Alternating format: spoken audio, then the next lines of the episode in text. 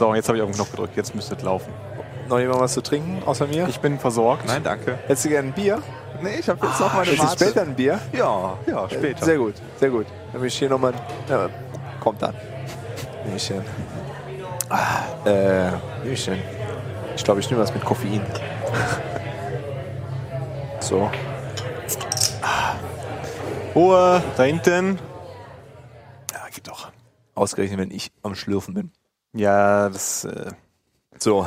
so, Ja, willkommen. beim Geek-Stammtisch. Die Nummer- Nummer 8. Acht. Ach du Scheiße. Ja, Langsam, langsam wird's ernst hier, ne? Ja. So, diverse Leute haben ja gesagt, wir machen das höchstens acht Wochen. ja, mit denen reden wir auch demnächst. Das äh, müssen wir Ähm. doch noch machen. Ja, heute zu Gast äh, mal wieder der Lukas. Hallo. Hallo, schön, dass du wieder da bist. Ja, sehr cool. Äh, wie immer mit dabei der Basti. Hallo. Und der Dirk. äh, hallo. Genau.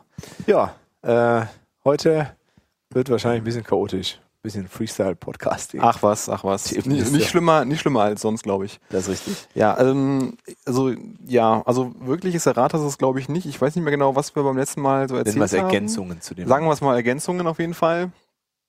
Äh, wir hatten nochmal rausgesucht, weil mich das auch persönlich interessiert hat, wann, wann irgendwie 187 so als deprecated äh, so klassifiziert wurde. Und das war in einem Blogpost äh, auf rubylang.org ähm, seit Juni 2012. Nein, also nee, der Post war Von 2011. von 2011 und genau, das war halt hier Plans for äh, 187 und äh, seit Juni 2012 ist es halt deprecated und ja, jetzt Juni 2013 soll es ja dann, wird es halt komplett unmaintained Ja. sein. Sprich, und äh, wie ja letzte Woche auch schon gesagt, Mats sagt so, äh, das alle, alle, alle, das allererste, was ihr machen wollt, ist 187 loswerden und dann können wir weiterreden. Genau. Und äh, ja, aber es sollte irgendwie ja obvious sein. Hm. Wird ja mal. Zeit. Ja, definitiv. Definitiv. Aber ich, Ich wir kommen ja heute gerade von einem 187-Projekt. Und es ist auch äh, noch, es ist, wird nicht im Juni auf 1.9.3 laufen. Obwohl Nee. es dann keine Security Patches Direkt auf 2.0. Ja, das ist halt, also Nee. ich, ich will mir auch gar nicht, also ich, ich will das, glaube ich, ich will mir das, glaube ich, gar nicht richtig vorstellen, wie viel es da noch gibt, die, äh, also so, so gerade irgendwelche Sachen, die, also jetzt in- bei dem Projekt ist es ja nicht der Fall, aber gerade solche Sachen, die von irgendwelchen Agenturen dann mal gebaut worden sind Mhm. und die dann halt so irgendwo da laufen und so mehr schlecht als recht irgendwie betreut werden, so, die, da wird dann noch, wird dann noch eine Menge Leute geben, die auf 187 sind, Ja, oder? natürlich. Ja, ich denke aber, auch. ich meine, also Ruby 187 ist doch im Grunde das kleinste Problem, oder? Weil, also wenn letzt der, der Oliver, mit dem wir ja auch schon mal gesprochen haben, hat ihm erzählt, er hat äh, dummerweise ohne vorher nachzufragen, worum es geht, bei einem Performance-Tuning-Projekt zugesagt und danach festzustellen und hat gesagt, ja, so ein, zwei Wochen äh, reicht dicker aus. Danach festzustellen, dass es sich um alte Kobold-Systeme handelt. Naja, Da so sind viel. wir äh, mit 187 noch ganz gut dabei, würde ich sagen. So viel dazu. Dann hatte, dann hatte äh, Der Klaus. der Klaus ja gesagt, dass der Ruby 2.0 Walkthrough schon fertig ist und das ist aber irgendwie nicht so wirklich, weil das ist eigentlich nur so für die Leute, die das bei Kickstarter supported haben, haben dann wohl schon so Pre-Release-Dinger. Und deswegen hat der Lukas Also, ja auch eins deswegen gehabt. hat der Genau. Lukas die auch äh, gehabt, aber ähm, genau, es ist halt auf jeden Fall noch nicht Aber ähm, es fehlt auch immer noch ein Video. fertig. Also äh, es fehlt das letzte Video, das Miscellaneous Video, wo die, der ganze Spann Kleinkram der kommt. spannende Teil. Äh, würde ich nicht unbedingt sagen. Also das, ich finde das allgemein schon sehr gut. Ähm, Wann kann man denn da auch als Nicht-Baker Geld für ausgeben, weißt du das? Baker. Also äh, es ist halt so, dass der ähm, Peter Cooper hat halt irgendwie momentan ein schwereres Problem mit seiner Stimme und kann halt deswegen nicht aufnehmen. Und deswegen ver ver verzögert sich halt alles. Oder Äh, ist ja doof? Also man kann ihn, also er hat da irgendwie so ein kleines YouTube-Video hochgeladen, wo man ihn sprechen hört. Und so willst du kein Video hören. Okay. Und deswegen Ja, okay. äh, verschiebt sich das halt momentan alles. Und danach schreibt er ja noch, ähm, für die Premium-Bäcker gibt's ja das Ganze als Textfile, als PDF. Transkript dann nochmal. Ähm, ja, so ein quasi so ein Mini-Buch. Ne? Ja. Und äh, das ist halt auch noch nicht fertig. Und ich denke mal, wenn das fertig ist, dann wird das Okay, auch bist du für andere Premium? geben. Nee, Bäcker? ich hab, will nur die Videos. Ja, wobei es wäre schon cool, wenn er das, wenn das nur, ein- also nur in Anführungsstrichen äh, so, ein, so ein Transkript mehr oder weniger, es wäre schon cool, wenn die Videos fertig sind, das einfach raushaut, ne? Ja. Da will ich, will kaufen. Also, weil das 1.9 fand ich halt gut, ich habe es halt zu spät entdeckt, Mhm.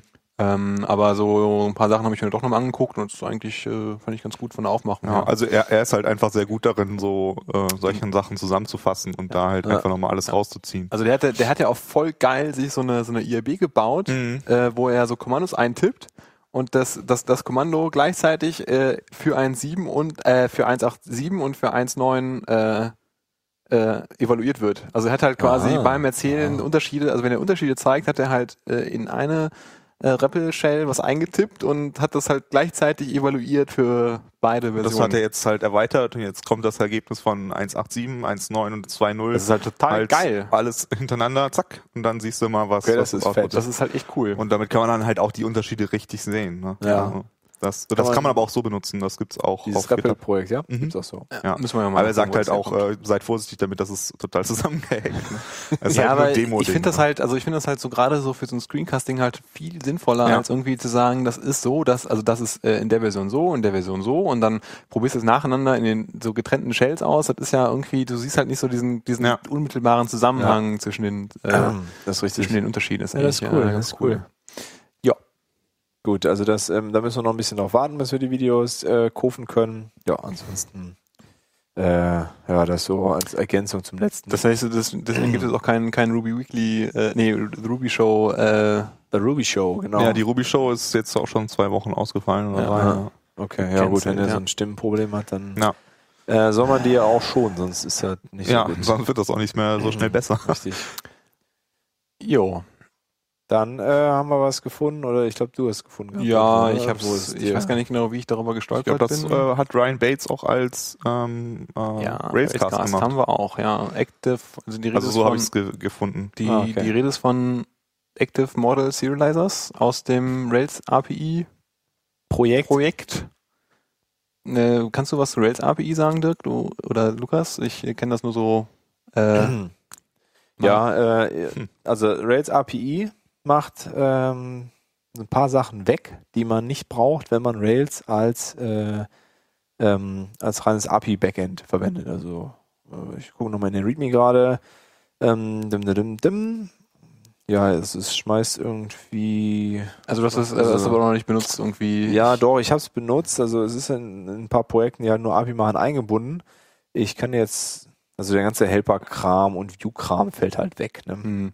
Und äh, die Middleware sind halt ein bisschen weniger, weil halt einfach nicht so viel äh, gebraucht wird. Und ansonsten macht es, glaube ich, auch noch ein paar Sachen zusätzlich. Weiß ich aber Also es ist, nicht ja- also es ist ja nochmal so ein eigener Rails-Stack, wenn man so möchte. Also so ein Ähm, bisschen. Nee, ich glaube, so kann man es nicht verstehen. Es ist nur so ein gesundes Default. Also ich glaube, sie hängen noch ein paar Sachen zusätzlich mit rein, aber es Mhm. ist einfach ein gesundes Default für, äh, du könntest es halt auch selber einfach rausschmeißen, den Ja. ganzen Kram. Mhm. Ne? Naja. Und also wenn man, äh, wenn man so eine Rails-App nur auf, auf API-Calls auslegt, dann macht es auf jeden Fall Sinn, das einzubauen. Ja. Also dann, genau, aber das ist eigentlich nicht das, äh, was äh, ich dann entdeckt hatte jetzt am Wochenende oder worüber ich nochmal gestolpert war, sondern ähm, äh, bin halt über dieses Active Model Serializers gestoßen, was halt irgendwie so als eigenes Scam irgendwie auch so verfügbar ist. Genau. Ich habe es jetzt auch noch nicht benutzt, ähm, aber weiß nicht, äh, kennst du das, Lukas? Also du hast gerade das kenn's angedeutet. nur aus dem äh, Railscast. Genau, also, es gibt auch einen Railscast dazu. Also worum es halt geht, ist halt, dass, also, dass man ähm, explizite Serializer-Klassen bauen kann, um äh, Active Model ähm, oder auf Active Model basierende ähm, jetzt fehlt mir das Wort. Ähm, Ist ja nicht unabhängig von Active auf Active Model basieren, oder? Ist das sogar unabhängig von Active Model? Ich weiß es gar nicht.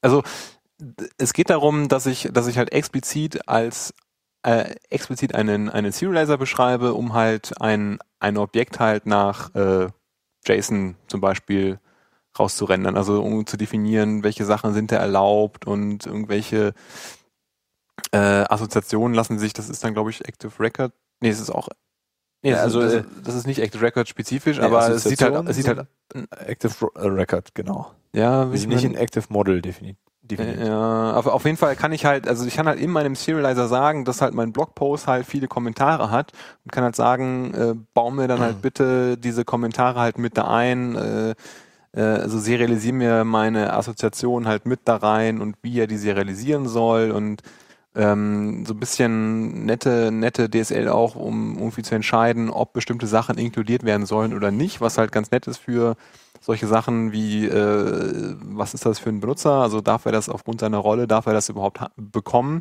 Also dieses typische Problem, ähm, äh, was man, was man dann hoffentlich dann auf Controller-Ebene so zusammenmanscht, was dann irgendwie aus dem JSON dann raus darf und was nicht so, also Filter und sowas in der Richtung. Ähm, das heißt also, es ist so, dass halt äh, in der Regel dann halt auch explizit sowas wie Current User oder sowas halt auch explizit dem Serializer halt bekannt, bekannt sein soll und der das halt, ähm, ja, der das halt dann sozusagen kapselt, diese diese Ja. Serialisierung. Man kann irgendwie Attribute whitelisten und man kann dann, was halt bei der Rails-Integration halt ganz cool ist, man kann halt dann den Serializer angeben. Also wenn man irgendwie sagt, hier render JSON mein, mein Objekt oder meine Collection und kann dann halt sagen, benutze diesen Serializer dafür, um das jetzt, äh, das jetzt rauszurendern. Und ähm, ja, Und der das macht ist- halt auch so ein Autolookup, also so per der, also der macht da Conventions ziemlich viel ne? Magic wieder drauf und also man kann sich, also äh, allein schon die README durchzuscrollen ist richtig geil. Die ist halt ellenlang, hat super viele Beispiele und ich glaube, ich werde das mal äh, einbauen. An- Ja, also was ich an dem, an, dem, an dem Lösungsansatz sehr interessant finde, ist, dass du halt eine ganz normale Klasse baust und dann kannst du halt auch alle Sachen, die wirklich nur speziell für die Präsentation sind, in diese Klasse reinziehen Mhm. und musst halt nicht deine Models immer fetter werden lassen. Ja, der Ah. hat halt nichts drin zu suchen, die, Genau. die Logik. Genau. Und da ist es halt ein guter Ort, damit das halt auch jeder findet, Ja. äh, das da abzulegen. Ja, und Ich hatte, ja. ich hatte vor einiger Zeit äh, was gesucht, um mit Rails eine äh, API zu bauen. Und da hatte ich dann, äh, um die JSON-Objekt zu bauen, habe ich äh, Rebel benutzt oder Rabble oder wie das heißt. Ja, habe ich auch gerade bei Ryan Bates ist das ja dann auch Ähm, als äh, weil, weil da gab es das ja noch überhaupt nicht. Äh, und das ist halt ganz nett, aber der Ansatz, den finde ich auf jeden Fall besser. Ein bisschen leiser bitte, Basti. Du willst doch leiser sein. Ja, jetzt ist es doch sehr laut. Ihr schreit mich alle ein bisschen an. Es Tut mir leid. Besser? Besser, ja, viel besser. Es ist sonst mir sehr anstrengend. Ja, Und, also und also ich würde jetzt, wenn ich heute das machen würde, würde ich glaube ich eher das benutzen. Sieht mir bisschen eleganter aus. Ja, und das Rebel ist ja so eine DSL irgendwie für ja, APIs. Und also äh, das, das, was bei dem Rebel halt interessant ist, ist, dass die Rebel-Files liegen halt im View-Ordner in der Okay. Rails-Anwendung und ähm, enden dann einfach mit .rebel, aber dann ist das ein ganz normales Ruby-File Okay. äh, mit so einer merkwürdigen DSL und hm, es ist auf jeden Fall besser, als wenn man das alles irgendwie sonst wo baut, ne? Also Ja. ganz ohne irgendwie Hilfsmittel. Aber das ist halt wesentlich eleganter, wenn man dann halt eine richtige Klasse hat. äh, Ja. wie heißt nochmal? Roar. Roar. Das ist auch so ein ähnliches Kennst du Projekt. das? Äh, ich, nee, ich glaube nicht. Wie, wofür steht das nochmal? Ah, Moment, ich guck mal gerade. Das Ruby ist, äh, on Rails. Nee, Nee, R- Roar, wie, R- wie der Löwe macht. Ah, Äh, A-R, glaube ich. R-O-A-R, ne? Genau. Raw Ruby. Genau. Ähm, vom äh, Potonik. Äh, das ist Resource Oriented Architectures in Ruby. Ja, Und genau. da geht es im Grunde, das, ähm, da gibt es das Representer-Pattern, würde ich jetzt mal, Hm, würde Ich ich weiß jetzt nicht, mal ob das sagen. wirklich so offiziell so heißt. Auf jeden Ja. Fall gibt es, ist da von Representern die Rede, die so ein bisschen was ähnlich machen. ja, die machen das eigentlich ziemlich, also es ist eigentlich ziemlich äquivalent. Ja, Wobei der Fokus da so explizit auf Hypermedia-Modellierung noch irgendwie gelegt wird. Also der, der Ja. Nick ist irgendwie ganz, ähm, ja, der ist ja ziemlich hinterher, irgendwie dieses ganze Hypermedia-Zeug da unterzubringen und das irgendwie voranzutreiben und ist da irgendwie auch im, im Gespräch mit den üblichen Verdächtigen in diesem Hypermedia-Kontext. Und das ist eigentlich auch ganz äh, interessant und auch ein ganz cooler Ansatz. Ja. Äh, was mich dabei halt irgendwie stört, ist, die API ist halt, ähm, sagen wir mal, gewöhnungsbedürftig. muss mal gelinde. Ja, das ist, Charmant äh, auszudrücken. ist halt Mhm. irgendwie, ja. Okay. Also du hast halt irgendwie so, also man du, irgendwie- du musst irgendwie, also ich weiß nicht, ob das noch der Standardweg ist, aber irgendwie, also die, die, an die, an dieses Codebeispiel, was ich mich erinnere, ist, du hast irgendwie so, ein, Act- so eine Active Record Instanz und du schickst dann mit Send und Extend Ja, also äh, so ist, ein äh, Modul hier, dahin. ich hab's gerade hier, ne? Da machst du dann order.new.extend Order Representer und auf dem Objekt, was da dann zurückkommt, kannst du dann from JSON und to JSON machen. So Mhm. und ähm, ne, wir haben ja, haben ja alle gelernt, Extend und Include ist halt keine echte Kapselung. Ist halt einfach nur so Strukturelemente, äh, aber kapselt auf Objektebene halt nicht. Und deswegen, ähm, ja, das ist so das, was mich daran immer hauptsächlich gestört hat und warum ich das auch nie eingesetzt habe, weil ich den, also den Implementierungsansatz, der sagt mir halt nicht so zu und des äh, Active Model Serializers, äh, ja, macht halt für, ja, für mein Verständnis total Sinn, weil es halt, ich würde auch noch gar nicht sagen, was hier das irgendwie DSL-mäßig ist, weil es hat eigentlich nichts mit einer DSL zu tun. Es ist halt einfach nur straightforward Objektorientierung. Also, wenn, wenn, wie, also so has many und has one, das ist schon DSL-like, also wenn du Assoziationen da ausdrückst Ja, und klar. Attribute beschreibst und Scopes beschreibst, das ist schon sehr Ja, aber die Scopes, die sind ja äh, nicht, die, die Serialization Scope, also doch, das ist doch schon, also ja, bei Scopes ist es ein bisschen grenzwertig, also aber bei den, es gibt viele Sachen, also es sieht halt, es sieht halt lustigerweise manchmal wirklich so aus wie so ein Active Record, Ja, eine Active Record Klasse und ähm, hat dann dann auch grö- größtenteils halt auch die gleiche Semantik. Also es ist ähm, ja, also es ist halt nur zum Teil DSL, aber das das Wichtige ist, ist halt wirklich so eine ganz alleinstehende so ein ganz alleinstehendes Ding. Genau, Und wenn du das benutzen möchtest, dann gibst du das halt einfach an und extendest nicht irgendwas und Genau. kreuz und quer, sondern ähm, ja, hast das äh, ja, wird das Zeug, äh, also das andere Objekt einfach reingeworfen, verwurschtelt dann und kriegst dann wieder was raus. Ja. Das ist echt cool. Und äh, du hast halt diesen Controller-Kontext da verfügbar, was du halt bei dem anderen wahrscheinlich auch hast, würde ich, äh, würde ich vermuten. Hoffentlich. ja. Also ich werde Naja. mir das mal im Detail mal angucken. Das ist, glaube ich, äh, man glaub auf jeden Fall mal machen. Ja, Ähm, und es gibt, wie gesagt, einen Railscast dazu. Dann den können wir, können wir noch verlinken. genau, Der ist sogar, äh, glaube ich, nicht pro. Ich glaube, Nee, der Ich bin nicht so so. und ich habe ihn geguckt. Also. Ja. Ja. Aber hier- du konntest nichts beitragen. Also das ist ja Äh, schlecht vorbereitet. hat jemand mit J-Bilder schon mal was gemacht? Nicht der IDE der alten? Doch, in der Schule da. ja, ich habe da auch schon mal was mit, aber nicht J-Bilder, die IDE. Also, Das ist ist ein, das so ein neue Jason Veteran, ne? J-Bilder, ja, ich glaube, die gibt's auch J-Bilder. Nee, es heißt J-Bilder. Ja, aber um JSON zu provides a bilden. DSL for generating JSON. Also das das fällt mir von- nur gerade ein, weil das auch auf der äh, äh, Railscast-Folge verlinkt ist als Ah, Resources und da der Lukas gerade von Rebel gesprochen hat, was auch da verlinkt ist, wollte ich nur, Ja, das wird der Dirk jetzt alles schön in die Shownotes kopieren. ja natürlich, äh, Ja. ob da jemand schon mal was mit gemacht hat. Nein. Ich habe zwar gesehen, dass es da ist, aber ich hatte bisher nicht die Notwendigkeit dafür. Also entweder gab es halt schon eine andere fancy Lösung, um irgendwie so Serialisierungsscheiß irgendwie Mhm. zu machen, oder es war bisher, konnte eins zu eins so rausge, rausgegeben werden. Gut, Jo. dann packe ich das auch, Ähm, auch in die Shownotes. Ja, das dann dazu ist auf jeden Fall. Ja. ja. dann ähm, Der Basti hat die Liebe zu Thor entdeckt. Ja. Thor. Ja, also äh, das ist, also ich, ich habe so ein bisschen den Eindruck, dass Thor so allgemein so ein bisschen zu wenig Aufmerksamkeit bekommt. Das, Und den das Eindruck würde ich unterstreichen. so, also sowohl Aufmerksamkeit im Sinne von Pflege des Projektes als auch Aufmerksamkeit, dass es das überhaupt gibt und Ja. was das Scheißteil kann. Also ich weiß nicht, äh, Ich, ich habe das schon mal benutzt, um äh, so ein GUI, äh, so ein äh, GUI. Gut zu bauen. Damit ist alles, GUI. alles, alles eine GUI, wo ich mehr machen kann als Enter drücken.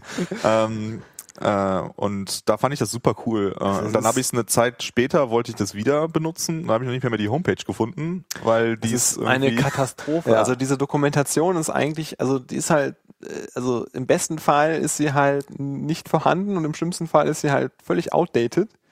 Ja, Und man muss sich eigentlich durchs Yard-Doc äh, ja, genau, und man muss irgendwie Beispiele suchen und durch Yard und dann habe ich bei Rails, die natürlich Tor in einer total krassen, verschachtelten und dynamischen Weise noch benutzen, mich ja. da teilweise auch so ein bisschen inspirieren lassen. Aber es ist halt letzten Endes, ähm, ja, was ist Tor eigentlich? Es ist ja so ein, so ein, so ein Set aus irgendwie, äh, ja, Rake auf Drogen ist Break das. auf Drogen, also so äh, irgendwie So wie Option Maven End auf Drogen. ja, war. so Option Parsing und Subcommand und das, der ganze Kram ist halt super mächtig und flexibel mit Defaults und alles halt komplett drin.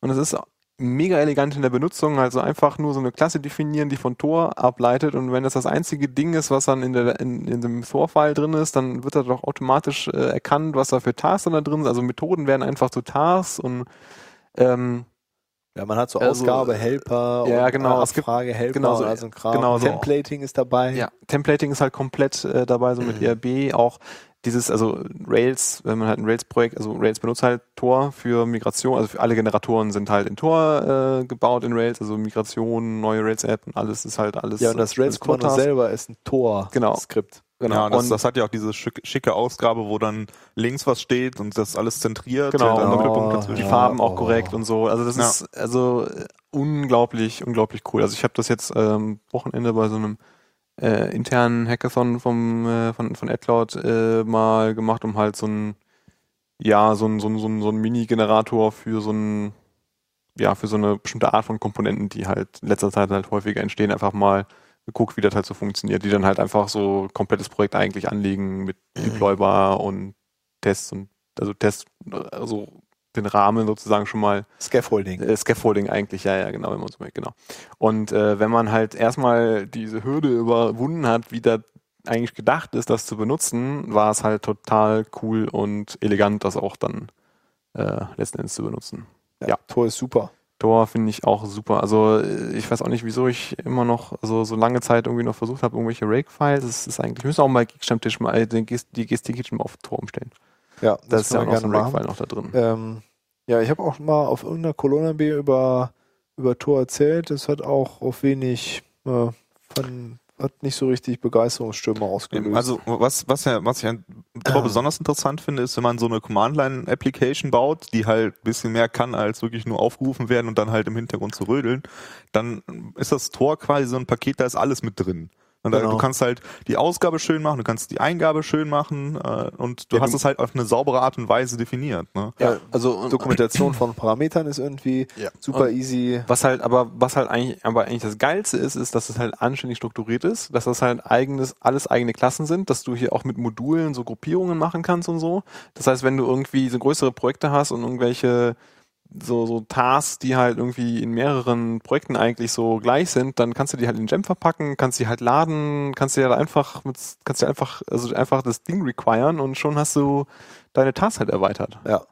Also das ist halt mit Rake ist das halt voll der Krampf, das, äh, das anständig zu machen. Ja, benutze ich seit Jahren. Ja, Dirk, In warum hast du nichts gesagt? Ja, habe ich ja versucht. Hat mir ja keiner, Keiner hat zugehört. zugehört.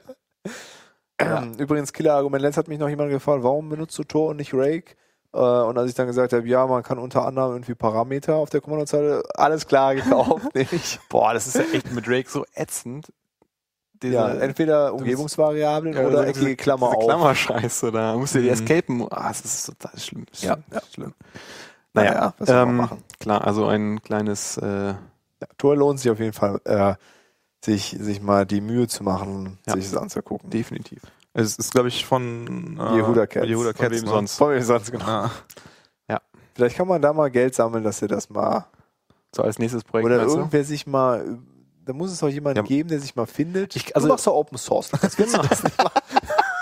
Also es ist halt, also es ist, es ist halt eigentlich so von den Features her, glaube ich, ziemlich complete. Also es ist halt nicht so wirklich viel, was da, also was halt fehlt, um das halt nützlich zu machen. Es ist halt schon sehr, sehr nützlich.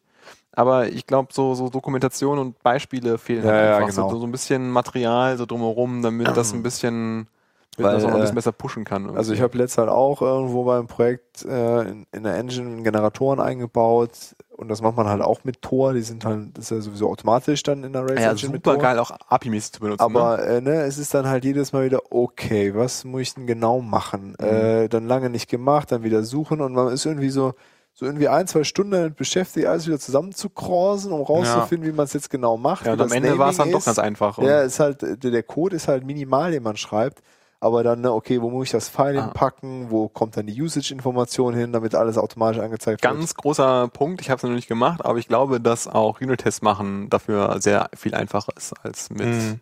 Rake Kann ich mir auch vorstellen. Weil es halt einfache Methoden sind Ja, ja, auf genau, der klar, Klasse klar. und ähm, Kannst du ja, einfach, kannst halt einfach aufrufen gucken. und gucken, was halt passiert. Also wenn man das halt irgendwie braucht für irgendwelche Tasks, könnte ich mir Ja, halt auch äh, überhaupt das, das Testen, dass bestimmte Argumente übergeben werden, dass die vorhanden sind, ist halt alles irgendwie Ja, ganz ja, easy. ja, ja, ja. Aber was mich da auch, äh, als ich das benutzt habe, ich weiß gar nicht mehr, was ich gebaut hatte, aber ich hatte auf jeden Fall auch so ein, so ein Tool gebaut und äh, dann hatte ich dann mir irgendwas zurecht gebastelt für einen bestimmten Task und dann einen Tag später merke ich, dass es in Tor eingebaut. Ne, Ja. Aber ich habe es halt einfach nicht gefunden, weil es Ja. einfach so verwurzelt alles ist. Das ist wirklich blöd. Ja. Und dabei, also es ist halt wirklich super viel dabei. Wenn man sich da alles durchguckt, dann Ja. findet man einfach Ja. unglaublich viel. Huge, huge. Vielleicht müssen wir auch mal Aber- selber eine Initiative Document the Tor-Dings. Ja, Ding Aber wo wir gerade bei, bei nicht gut dokumenti äh, nicht mehr gut maintainten Projekten sind, äh, Red Carpet sucht auch nach einem neuen Maintainer, wo noch keiner eingesprungen ist. Das äh, sehr, sehr schicke Markdown-Gem, was ich persönlich auch sehr gerne benutze. Habe ich jetzt letztens aus dem Projekt rausgeworfen. Echt? Warum? Ja. Weil es nicht in JRuby kompiliert. Ach so, ja. Das, Wo wir das dann- ist richtig. Auch direkt zum nächsten Thema. Ja, aber äh, grundsätzlich ist was Red hast du denn dafür, was ganz hast du denn stattdessen eingebunden? cool. Äh, Cramdown. Hm. Cramdown? Oder heißt Nee, das aber, also was was an Red Carpet halt, äh, Cramdown, ja. Hm? so? Ja, Äh, Cramdown. ne? Red Carpet hat halt den Vorteil, du kannst äh, das halt leichter modifizieren, was dabei rauskommen soll. Also äh, bei ähm, NerdHub habe ich das äh, auch eingebunden äh, und da habe ich, äh, was habe ich nochmal gebaut? Ich weiß es nicht mehr. Ich, ähm, auf jeden Fall ähm, kann man halt sich in diesen Prozess der Ausgabe reinhucken an besti bestimmten Stellen und sagen, okay, wenn du das und das findest, dann sag mir Bescheid, ich möchte damit noch was machen. Zum Beispiel Twitter-Handle substituieren Richtig, mit so, Links. Genau, und, und, das ist halt ja. in anderen in anderen Bibliotheken einfach nicht so möglich. Und das Blöde an dem Projekt ist halt, dass das äh, 95% C ist Ja. und äh, der äh, VMG oder wie heißt er? VMG? Ähm, der äh, auf jeden Fall ähm, sagt halt, ihr müsst richtig gut C können, wenn ihr diese Bibliothek übernehmen wollt, weil das ist hart. und Ruby nützt euch hier nicht so viel Ja. in diesem Projekt. Schade. Ähm, Kann das nicht einer von GitHub maintainen? Die müssen das doch auch. Der ist der Typ von GitHub im Übrigen. und Ah. GitHub benutzt es nicht mehr und deswegen wird es auch nicht mehr maintained. ja, aber Was ich habe das. denn Äh, Ähm, GitHub hat jetzt eine eigene Lösung, die nicht Open Source ist und ähm, äh, benutzt die, weil äh, halt ähm, ja ihnen ein Red Carpet zu viel gefummelt ist und äh, die haben halt eine wirklich streamlined Version, wo man nicht mehr äh, irgendwelche Sachen äh, modifizieren kann, sondern die halt in einem durchbaut, aber halt dieses GitHub Flavored Markdown rauswirft auf jeden Fall und da kannst du halt nichts mehr dran ändern. ja. Und darum benutzen die das halt nicht mehr, das Red Carpet. Und das ist halt aus Ah, GitHub okay. ganz raus. Und deswegen gibt der VMG äh, das halt ab. Ah, okay. Ja, das ist in äh, GSD Kitchen ist das auch drin, ne? Red Carpet. Das Mhm. habe ich halt mit irgendwie GitHub Flavored Markdown von GitLab ge geborgt und dann da Twitter Handle Extraction. Ja. Also es war echt super easy zu bauen. Mhm. Das ist ziemlich, äh, das, das stimmt, das ist ziemlich cool, wenn man sowas machen möchte. Was äh, durchaus ja, Anwendungsfälle hat. Also Ja. wie, wie GSD Kitchen NetHub ist halt Ja, cool. wenn man beispielsweise sowas bauen will wie Gollum oder so und man möchte äh, einführen, dass es irgendwie Links gibt, so automatische Wiki-Links, kann Ja. man das damit halt bauen. Ne? Und wenn man das sonst macht, dann ist es halt eine bescheuerte Arbeit. Mhm. Äh, ja, da kann man vielleicht eher überlegen, ob man Cramdown dahin bringt, dass man sowas macht. Dass es halt modularer wird, meinst du? Ja, weil das ist ja auch irgendwie, das ist, also der Vorteil ist auf jeden Fall, dass Pure Ruby ist. Ähm, Mhm. Und ziemlich schnell, ne? So wie die schnellste Ruby, Ja. also Pure Ruby Implementierung von Markdown. Und aber welches Markdown ist da implementiert? Ich glaube, da ist dieses äh, Multi-Markdown drin implementiert, ne? Äh, ich, ich weiß gar nicht. Das ganz, ist nämlich ein bisschen. Äh, Ja, ja, das kann gut Weil sein. da fehlte, glaube ich, das ganze Code-Fencing und so. Fehlte, glaube ich, ne? Code-Highlighting und so. Ja, ich, äh, nee, das muss da auch drin Oder sein. vielleicht, also ich habe das letzte Mal Cramdown mir angeguckt, das ist schon was her, vielleicht gab es das da auch noch nicht. Ja, Aber ähm, Ja, aber es wäre vielleicht dann interessanter, bevor man, und wie gesagt, also ich habe es halt letzt für ein JRuby-Experiment gebraucht und das ist halt irgendwie ähm, ganz cool. Ja, und laut Webseite ist irgendwie viermal äh, schneller als Maruku. Ähm, Ja. Ja, vielleicht ist das die, die Zukunft. ja. Wer weiß. Was hast du denn mit JRuby gebaut, Dirk? Äh, was habe ich denn mit JRuby gebaut? Auch für, für hier AdCloud auf dem Hackathon, wo der Basti eben von gesprochen hat. Einfach mal probiert, wie es ist, so interne Ruby, Ruby äh, Apps, Services in der JVM zu deployen, weil, ja, weil wir. Bei Java und so. Bei Java und so, Enterprise. genau. Äh, ja, nicht bei Enterprise, weil ich da mehr mit XML machen kann. Ich möchte meine Konfiguration gerne in XML machen. YAML ist ja nicht mehr sicher. For, for security reasons. genau. Ähm, nee, es gibt auch Tommel jetzt, kein Problem. Das ist alles Ähm, safe. Nee, äh, weil das, ähm, weil ich mir eigentlich relativ viel davon verspreche, um den Betrieb so ein bisschen zu, zu konsolidieren. Weil die JVM als Plattform an sich ist ja eigentlich jetzt nicht die schlechteste Variante. Und du hast ziemlich viele Monitoring-Lösungen da äh, und hast viel Intro Introspection in den ganzen Kram. Musst nicht irgendwie Worker extern starten, um irgendwelche Background-Jobs zu machen und so, so ein Zeug. Ähm, ja, und das war einfach mal so eine also zum einen wollte ich mal wissen, wie viel Arbeit ist es. Ne? Also ist jetzt schon ein bisschen Code, es ist nicht super viel, aber wie viel Arbeit ist es dafür zu sorgen, dass überhaupt auf der JVM läuft? Oder mit JRuby, dass die Tests mal durchlaufen und was muss ich alles austauschen, muss ich irgendwie grob darauf achten, wie ist das so in der regulären Entwicklung? Äh, ja, und wie, wie viel Arbeit ist das, das Teil irgendwie zu deployen, was nimmt man da? Äh, und das ist eigentlich ganz cool gewesen. Ich habe relativ viel Zeit damit verbraten, irgendwie rauszufinden, dass bei meinem lokalen RVM-Installationszeug irgendwie der, der Nailgun-Server, was irgendwie im, so ein Java-Server-Prozess startet, damit die Startup-Zeit deiner Rake-Sachen und so minimiert wird, irgendwie broken ist. Ich habe dann halt irgendwann, also ich war so gerade irgendwie am Umstellen und dann SQLite Jam ausgetauscht gegen den JDBC-Adapter, starte so meine, äh, will die Tests laufen lassen, kriege ich äh, Connect, Connection refused. Einfach Okay. nur Connection Refused Ja, als ja. einzige Ausgabe von dem Test halt so, ne? Und auch erst mit Minus Minus Trace vor allen Dingen. Äh, so, und dann, also okay, ist wahrscheinlich äh, SQLite, ne? Irgendwie erstmal eine halbe Stunde lang in die Richtung sortiert, ne? Und dann, ähm, ja, okay, vielleicht ist das Projekt komisch, dann das von Ryan Bates genommen, vom Railscast, das Beispielprojekt, ne? Auch nicht. Lief dann. Einmal konnte ich einen äh, Bundle-Install machen und dann auch Connection Refuse. So, was, was ist denn hier los? Ja, und dann irgendwann rausgefunden, es gibt ja dieses Nailgun und aus irgendeinem Grund, beim Basti nämlich anscheinend nicht. Ähm, Mir lief's. und bei, dem, bei, ihm, bei ihm lief es einfach und auf dem Server lief es dann nachher auch mit RVM, habe ich dann anscheinend die Option äh, irgendwo in den Umgebungsvariablen automatisch gesetzt bekommen, mach mal hier Nailgun. Ähm, ja, aber ansonsten war das relativ straightforward, das an den Start zu kriegen. Es war halt echt überschaubar, was man so austauschen musste. Was hast du dann jetzt als Application-Server? Äh, Trinidad. Aber vielleicht ganz kurz, was man austauschen musste. Also zum einen die Ja. Datenbanktreiber halt, aber Mhm. das ist halt das, äh, was offensichtlich ist. Ich musste äh, Red Carpet austauschen und ich musste interessanterweise Formen wegwerfen. Ähm, Mhm. Weil äh, Formen ist dieses Prozess, was ist das eigentlich Starter. genau? Prozessstarter, ne? Ja. Man schreibt in so einem Proc-File, welche ähm, Prozesse man alle hat, benahmt die und mit Formen lassen die sich dann alle starten, kriegen Pits, Demonize und alles so, also ein Kram. Und ähm, für den Fall, dass du Formen in JRuby verwendest, required Formen ein POSIX-Spawner, Gem, was ja vom Namen jetzt für mich schon nicht so viel Sinn gemacht hat, weil ähm, ja, und das hat irgendwie nicht gebaut und das ist auch ein bekanntes Problem bei Formen, äh, dass das in der aktuellen JRuby-Version nicht mehr richtig funktioniert, weil die haben ja den, ähm, den nativen C-Support abgeschaltet in JRuby. Mhm. 1.7. Default. Das, das kannst du, glaube ich, aber wieder anmachen irgendwie, ne? Äh, nee, ich glaube in 1.7 kannst du es nicht mehr, mehr anmachen. Ich, In der 1.6 war es per Default aus und du konntest es wieder an, oder?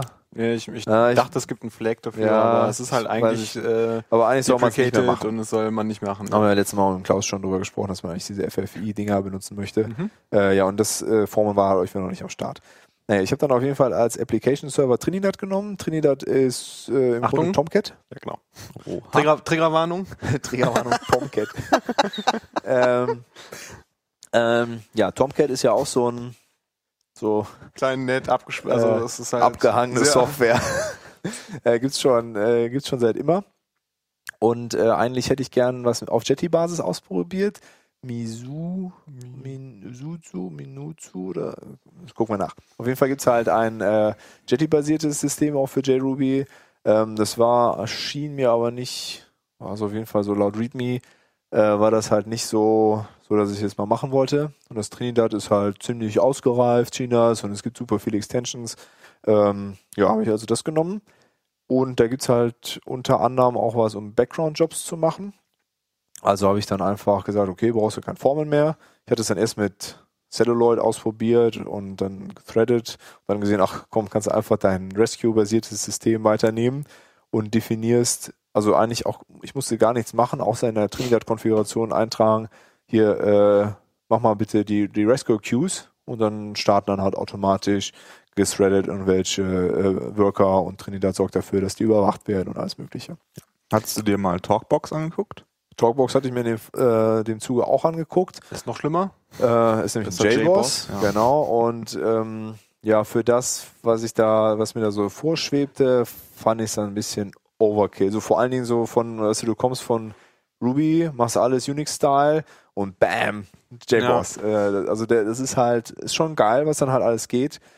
Aber ich glaube, da machst du nochmal ein ganz neues Fass auf. Und das kann dann, also ich glaube, den, den Zwischenschritt über was Leichtgewichtiges wie ein Tomcat und immer noch Unix-Style deine, deine Sachen grundsätzlich aufziehen, äh, ist da ein ganz guter Mittelweg. Also auf der ähm, ähm, Rupi, Rupai-Konferenz, da war ein Vortrag von dem äh, Erfinder von Talkbox oder dem Hauptentwickler. Ja, Äh, der arbeitet halt wie das JRuby-Team äh, bei ähm, Red Hat. Ja. Äh, also die arbeiten da quasi in einem Büro.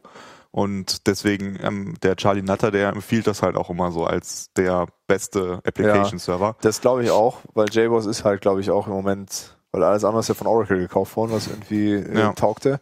ähm, tatsächlich alles andere. Tomcat ist doch Apache. Ja, aber Tomcat ist ja kein Application Server. Ein Surflet-Container. Ja. Ja. Und also was Application Server angeht, ist JBoss, glaube ich, das Einzige, was. Also das Glassfish ist ja jetzt auch Oracle. Ist alles Ähm, die ganzen geht den Bach anderen runter. sind alle Äh, Oracle. Um die, Ähm, um die Liste nochmal zu vervollständigen, also es gibt, es gibt, äh, also die actively developed Servers laut dem JRuby Wiki ist halt Trinidad, also Tomcat. Dann, was du gerade eben gesucht hast, war Mitsuno.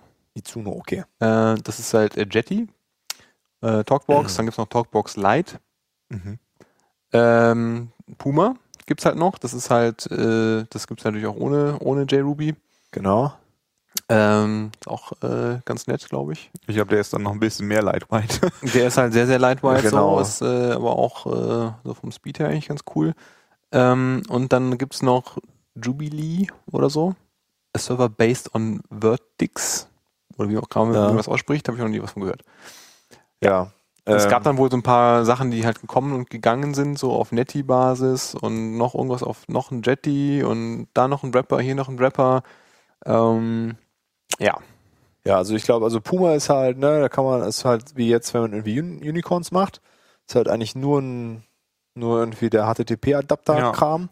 Ähm, und wenn man jetzt Jetty ist halt ein bisschen mehr noch. Tomcat ist schon, geht ja auch in die Plattformrichtung, aber noch nicht so ein, so ein, so ein Monstrum wie, wie ein JBoss. Und ich glaube, dass das WordX, meine ich, ich also weil Jetty. Also, okay, und Tomcat implementieren halt beide die Surflet-Spec von Java. Mhm. Und guck mal bitte nach gerade, ob also Vertex, es gibt auf jeden Fall auch einen Java-Server, der, der halt darauf verzichtet, die, die Surflet-Spec zu Das implementieren. klingt Ja. jetzt nicht so nach, also wenn ich jetzt hier auf Vertix.io gehe, Effortless Asynchronous Application Development for, for, for the Modern Web and Enterprise. Ah, okay, das scheint dann. Also, Polyglot, hier Simplicity, Scalability, das sieht sehr nicht non- non-enterprisey aus, hier die Webseite. ja, okay. Blenden wir den mal aus. Aber Features, der Distributed Event Bus, äh, wo das sieht dann schon wieder mehr Enterprise, ne? Aber hier WebSocket Support, äh, Ja.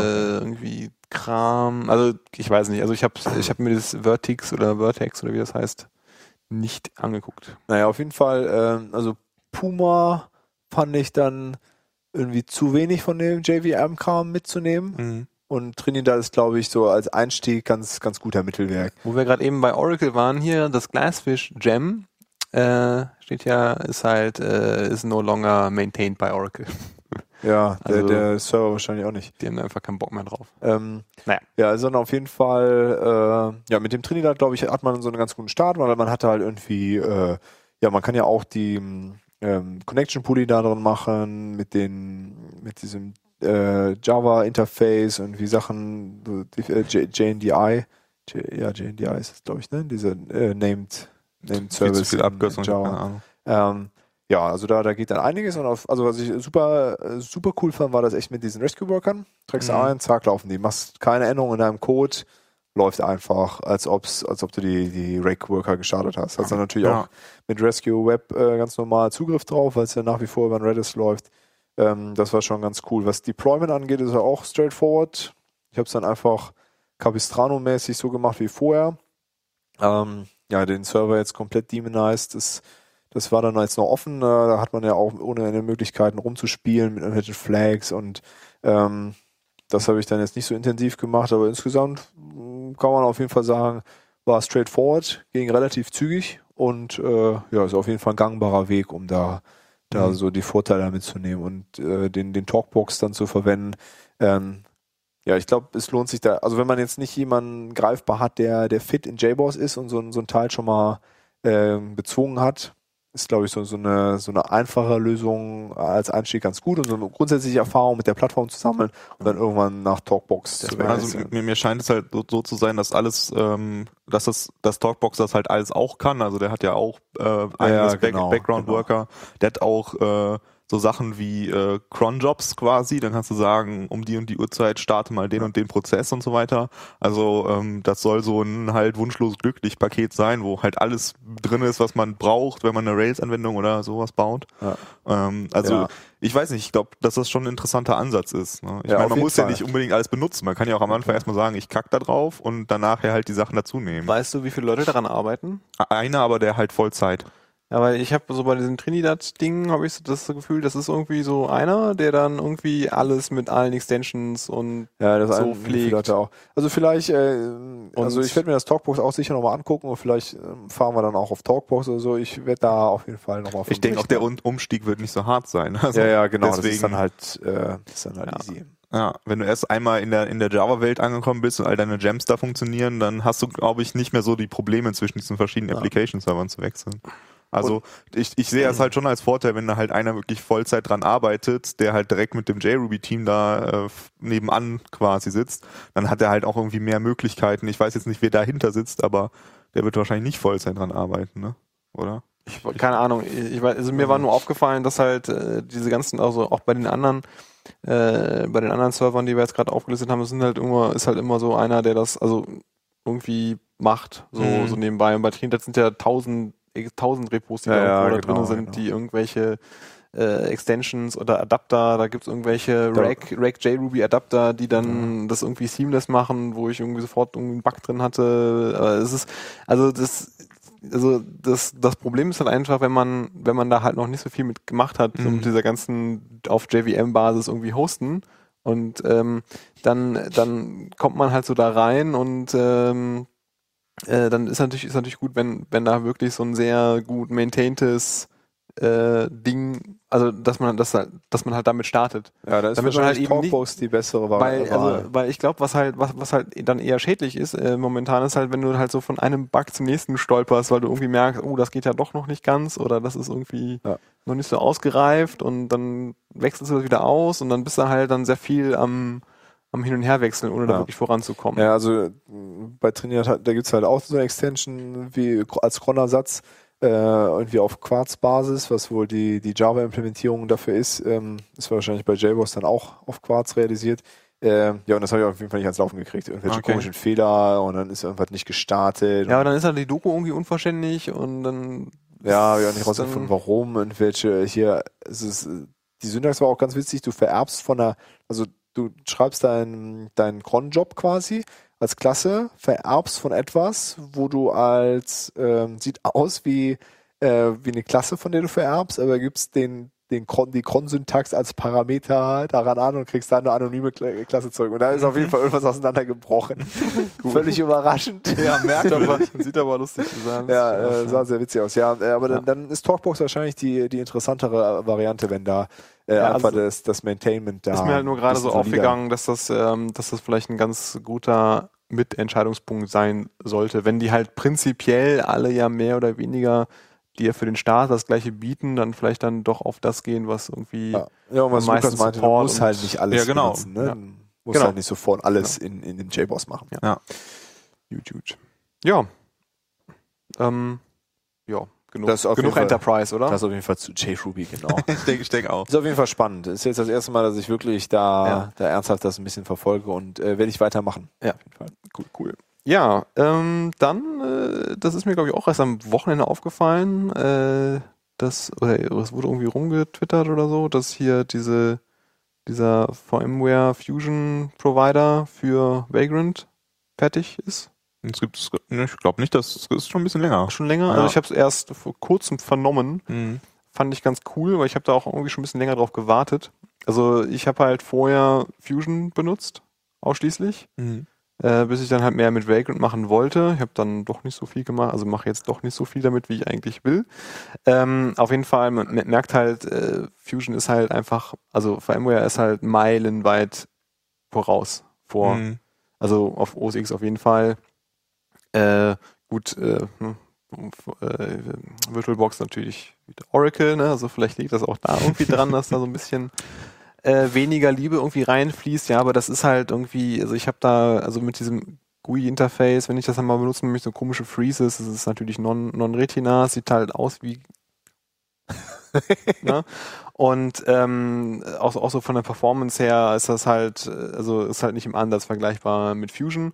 Ähm, ich habe aber Fusion trotzdem runtergeschmissen, weil ich halt nicht irgendwie zwei Hypervisor haben wollte, die irgendwelche Kernel-Extensions da laden und Mhm. Dinge tun und ähm, ja, und deswegen ähm, muss ich mal schauen, ob ich die, es ist nämlich nicht kostenlos, also dieser Provider ist halt von ähm, HashiCorp. HashiCorp, genau. Das ist ja der, der Mitchell heißt er ja, Mitchell Hashimoto, Hashimoto? Hashimoto.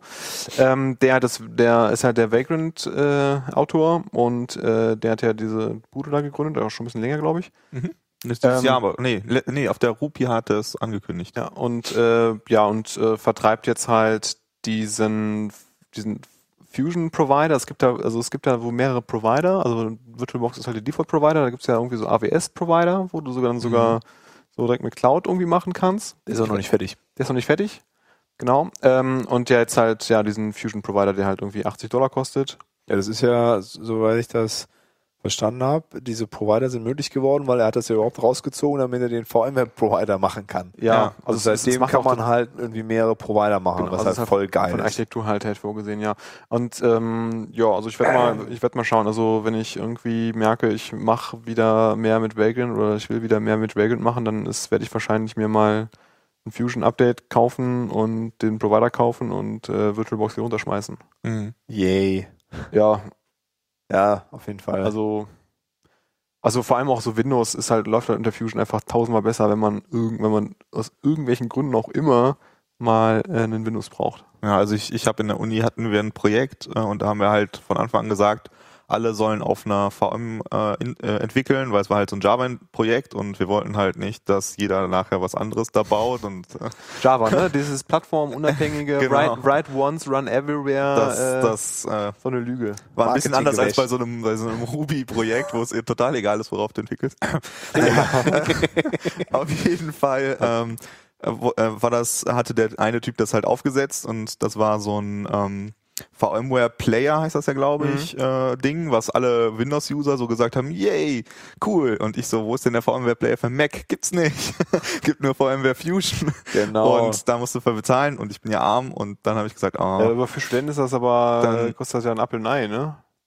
Ist das so? Ja, Kostet ja. eh nur ein Upload und ein Ei mit Also- 49 49 Euro. Ja, ich Ja, glaube, also, also für Studenten kostet das für ein 20 oder so kostet das, glaube ich. Okay, dann werde ich das nochmal nachgucken. Aber auf jeden Fall zu dem Zeitpunkt habe ich dann gesagt, ja Gott, dann äh, konvert mir das mal in so ein VirtualBox-Ding. Und er meinte, ja, kein Problem, hatte ja so eine Exportfunktion, alles super komfortabel. Ich so, ja, klasse. Und dann äh, habe ich das gestartet und das war so ein äh, Ubuntu mit diesem neuen Ultra-Shell oder wie das Unified heißt. Unity. Unity, genau. Unity mit, und mit, mit äh. Mit einer GUI. Ja, ja klar, da muss der Eclipse drin laufen. Oh, scheiße. Und äh, ja, das konntest du auch vergessen, ne? äh, ja, Ja, aber auch. dann habe ich mir halt die Tasks rausgesucht, wo ich keine Eclipse für brauche und habe einfach Vim benutzt. Das läuft ja überall. Sehr geil. naja. Oh, du wird. Oh Gott. Nee, das glaube ich, kenne ich Ja, auch aber keinen, da- der das macht. aber also, das, äh, na, das, das ist nicht. Also äh, Eclipse in der VM, Das ist Also, voll- alle, alle anderen haben das gemacht und es war überhaupt kein Problem. ja, also wenn glaube, du VMware VMware benutzt, Player ist es ist Richtig, geil. ist das kein Problem. Und äh, ich habe einen, einen Kumpel von mir aus der Schulzeit, der ist halt so ein Windows-Guy und äh, bei dem läuft eigentlich alles immer in in irgendeiner VM. Also der, der hat auf seinem eigentlichen Windows gar nichts am Laufen. Ja, der der Kollege hat, von mir auch. Der er macht hat wirklich äh, nur auch sechs, sieben VMs und dann startet er jetzt die VM, die er braucht und dann arbeitet er drin. Also da sind halt alle GUI-Programme drin, alles. Und Ist ja, äh, das ist auch heutzutage, also, also wenn der Hypervisor halt mitmacht und Fusion ist halt, oder vor allem allgemein, die sind, die machen das ja schon seit, seit, seit immer. ja, Ähm, und äh, wenn, wenn du da halt genug RAM in der Kiste hast und jetzt neuerdings mit SSDs ist das halt echt lustig mit äh, Ja. VMs zu arbeiten. Auch starten und Snapshotten und Rollback ist halt alles total geil schnell geworden, ne? Ja, Ähm, ich kenne Leute hier, Eclipse, die äh, das, äh, also das Eclipse mit einchecken. Damit man immer dieselbe Eclipse-Version hat. Scheiße. Aber ich lieb's aber schon auch ein Gig, ein Gig groß, oder? So mit Ja, das ist ein bisschen den was. ganzen Plugins und alles drum und Ja, dran. sind so ein gibt's paar, ja äh, verschiedene Megabyte. Versionen von. Ja. Ja. Ja. Ja. Da kann man auch kein Git mehr nehmen, weil Git ja für größere Dateien nicht so gut geeignet ist. Ne? Weil es sind sehr, sehr viele kleine Dateien trotzdem. Ja? Das ist einfach nur eine Menge Zeug. Das ist kein ein, ein Warfile. Na, egal. Ja, nach, nach, nach dem Praktikum habe ich das auf jeden Fall, habe ich das ganze Clips und den ganzen Scheiß wieder runtergeworfen. Genau, ich sehr gut. Ja. Schrecklich. Ja, Ja. auf jeden Fall da, Vagrant. Äh, Vagrant, cool, will ich wieder mehr benutzen. Ja, aber also was ich daran sehr positiv finde, ist, dass halt der, äh, der Mitchell da jetzt was gefunden hat, womit er halt auch Geld verdienen kann, also wo er halt auch ein Geschäftsmodell entwickeln kann für seine HashiCorp.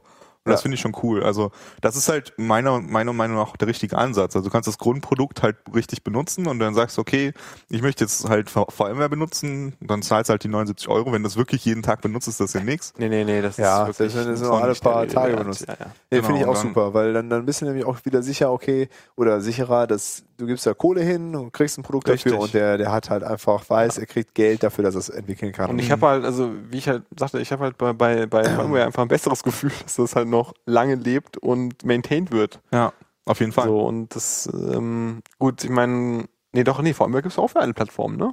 Vor allem ist für alle Ja, Plattformen. ja Also ist auch, nicht auch so- für Linux. Natürlich Ja. jetzt kein Open Source, wenn dann die Nazis da irgendwie ankommen mit hier Open, Open Source hier und so, aber es ist halt theoretisch, es ist halt portabel, ne? Also die Fusion-Dinger machen zwar nochmal so ein, das ist, ein, es ist eigentlich nur, nur diese Metadatenverwaltung, die anders ist. Diese ganzen Disk-Images und den ganzen anderen Kram kannst du eins Ja, zu eins alles, ja. äh, übernehmen auf andere Ja. Systeme. Es ist Das ist auf jeden Fall kein Login oder so. Ja. Ja. Und der, ich, ich, also wenn ich, wenn ich mich richtig erinnere, ist der VMware-Player gibt's den, gibt's für Windows und für Linux halt. Ja. Da kannst du halt einfach runterladen und dann den Leuten auch, äh. Aber äh, der, das ist ein VMware Fusion Provider. Ja, ne, ja, für es ist speziell. Ja, das ja. ist Nochmal, Ja, ja. Ja. Wollte ich nur noch mal erwähnen, weil also es äh, geht halt nicht, dass ich den Player auf Windows Ja. nehme und Vagrant dann benutze. Das, Ja. das klappt nicht. Ja, aber Ja, Vagrant, geht, geht das überhaupt auf Windows? Vagrant? Ich weiß es gar ich nicht. glaube, das ist nicht offiziell supported. Oder Ich- sagen wir ich mal auf Linux. Ja. Ja, aber so ein, müssen wir jetzt nicht näher nennen, aber es gab doch so einen, der hat doch letztens gesagt, äh, auf dem Mac, so für Entwickler ist das doch eigentlich uncool, oder? Ja, ist richtig. Weil äh, es ist, ja, ist ja kein Paketmanager da und deswegen will man ja eigentlich ja nicht auf dem Mac entwickeln. Aha, okay. Aha, aha, aha. Ja, Ja, ja. alles nur noch in virtuellen Maschinen, Ja, in denen dann virtuelle Maschinen laufen. genau. Ach so, ah, okay, die Inception. Inception, genau. Inception. Und in der, in der letzten Virtual Box, da läuft dann der eigene Rechner wieder drin. Und das ist dann Da natürlich, geht's das los. ist natürlich ja wirklich wie bei Inception, das ist einfach siebenmal langsamer als alles andere da draußen. Ne? Obwohl hier, äh, Dings, der Clemens bei Mobimax hatte doch erzählt, der hatte das doch spaßhalber mal auf getestet und er ist auf der dritten oder vierten Ebene. Ja, er ist auf der dritten virtual, also Mac OS X, darauf äh, Mac OS X virtualisiert, da drin Mac OS X virtualisiert und erst da drin wurde es dann langsamer spürbar. also die, die, IO, er hat IO, glaube ich, gemessen. ja, ja, Okay. aber so IO die, äh. Schon geil. also hier diese 540 Pro von Samsung als SSD drin und äh, die erste Virtualisierungsstufe war quasi Hat er egal. nicht gemerkt. Hat der so durchgereicht. Und dann irgendwann dann der, der Nutzen davon ist natürlich fraglich, ne? aber gut.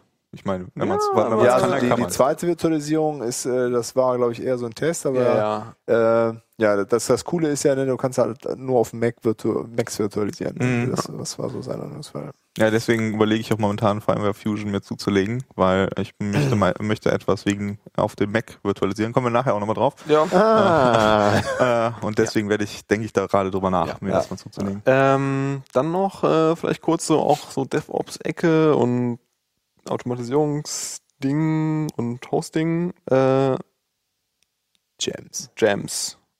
Schon mal eigenen Jam-Server betrieben, Lukas? Lacht halt nur. Ja, ja, es, es kann das kommt halt, sein. Ja, das kommt halt aber nicht, wenn früher, man Open Source tut. äh, ist. Nee, bei Open Source natürlich nicht, aber es ist halt so bei, also es ist halt so ansonsten halt früher oder später so unabdingbar. Ich Weil mein, du willst ja auch intern deine Ruby-Bibliotheken als Gems bauen, Ja, natürlich. ne? auf jeden das Fall. macht ja sonst auch keinen Spaß. Genau, also das ist halt, ähm, ich meine, so mit Bundler und Git als äh, Gem-Quelle kann man, kommt man halt schon ganz schön ein Stück weit. Nur wenn man dann halt äh, ja, also mehr als eine Ebene Abhängigkeit ja, hat. selbst bei der ersten Ebene ist es also bei der ersten ne? ist es halt teilweise schon ätzend, aber spätestens bei der zweiten Ebene wird's halt unmöglich. Ähm, aus diversen Gründen. Also der Hauptgrund ist halt einfach, dass du die zweite Ebene nicht mehr äh, gelockt bekommst.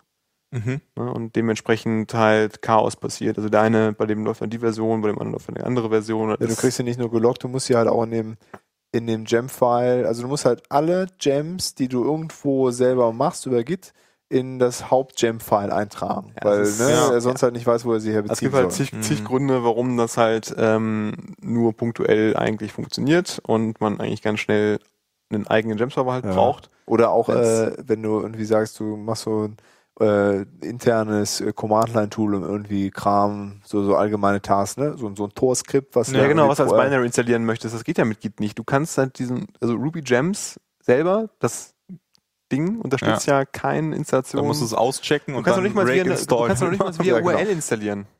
Ja, du Du musst, musst, das also, Ding, du musst das runterladen, das Package, und dann installieren. Das geht. Aber ansonsten, Mhm. naja. Auf jeden Fall, ähm, Es gibt, äh, fällt mir gerade ein, gibt es nicht so einen Ja, Gem-Hosting-Service? Private Gem Hosting. Wie heißt das? Weißt du das äh, noch? Habe ich vergessen. Gemfire oder sowas. Gem, ja. Auf Gemfire. jeden Fall, ähm, man kann mehrere. ja theoretisch, Die hatten auch Node, NPM Hosting und so. man kann ja theoretisch ja Ruby Gems auch selber hosten. Das ist ja Mhm. alles Open Source. Ähm, es gibt aber auch Gem in a Box, was irgendwie sehr schlank, minimalistisch daherkommt, aber angeblich äh, aktiv maintained wird, wenn man mal so auf das GitHub-Repo guckt und die äh, wichtigsten APIs halt unterstützt. Und ja, ich, äh, ich glaube, dass äh, lass uns das einfach mal irgendwie ausprobieren, die Tage, Dirk. Mhm. Ge- Gemfire ist übrigens, äh, glaube ich, nicht das Richtige. Gemfire.com ist eine Firma für Planar, Planar Lightwave, Lightwave Circuit Company. Ach, darum ging's nicht? Dann hatte ich das falsch verstanden.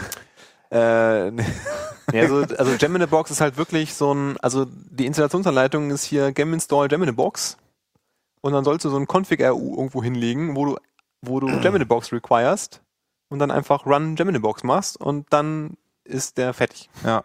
Und ich meine, Ja, das ist letzten, auf Endes, jeden Fall letzten. Endes ist, da- ist da ja eigentlich auch nicht sonderlich viel dran. Also du hast halt ein bisschen Metadaten, die du da verwalten musst, aber im Wesentlichen ist es halt einfach nur äh, File-Upload und File-Serving-Ding. So, Ja. also viel mehr ist da ja nicht. Aber, ähm, nicht aber es ist doch so, dass ich in einem Gem-File nur eine äh, Source angeben kann. Nein, ne? Nee, du kannst kannst mehrere mehrere Ressourcen angeben. Ach so, okay. Das ist ein, das ist ein potenzielles Problem, wenn man halt sehr, sehr penibel ist, weil äh, du äh, potenziell halt die Request halt leakst, ne?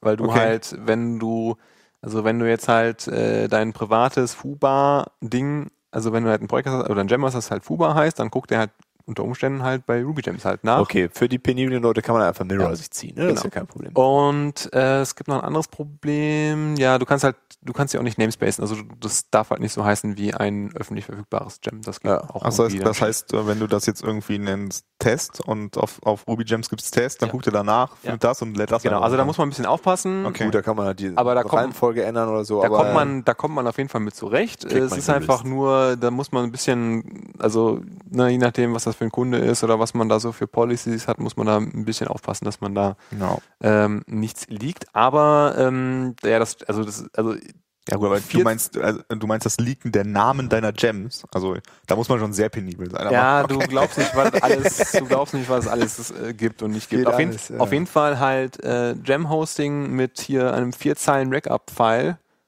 und äh, einem Gem-Install-Aufruf ist halt Mhm. schon ziemlich, ziemlich cool. Äh, Gem Fury ist übrigens das. Gem Fury. Fury, genau. Packt es auch mal in die Shownotes. Und das macht auch Python und NPM, wie du gesagt Ja. hast. Okay, und, äh, ja, das ähm, genau. und ist auch, Aber wenn man äh, penibel ist, dass man nichts liegt, dann wird man sicherlich auch nicht seine, Ja. seine privaten Gems dann bei einem äh, Dienstleister hosten. Ja, Das ist auf jeden Fall auf jeden Fall finde ich das ziemlich, ziemlich cool, weil so ohne, ohne viel Abhängigkeiten nach links und rechts einfach so ein winzig kleiner Webserver eigentlich nur, ja, sehr bin cool. ich mal gespannt. Also ich, ich würde äh, ich würd das äh, wirklich gern mal ähm, ausprobieren. Kriegen wir hin. Kriegen wir hin. Ja, so viel dazu. Hat, oder hat jemand noch DevOps-Themen? Nein, danke. Äh, nein. Danke, noch ein DevOps? Noch Lukas, noch was trinken eigentlich? Ich hab noch ein Stückchen, aber danke. Ja, gleich sind wir das- durch. Du kannst, gleich, du kannst, gleich, Oh, kannst gleich das Bier rausholen. ja.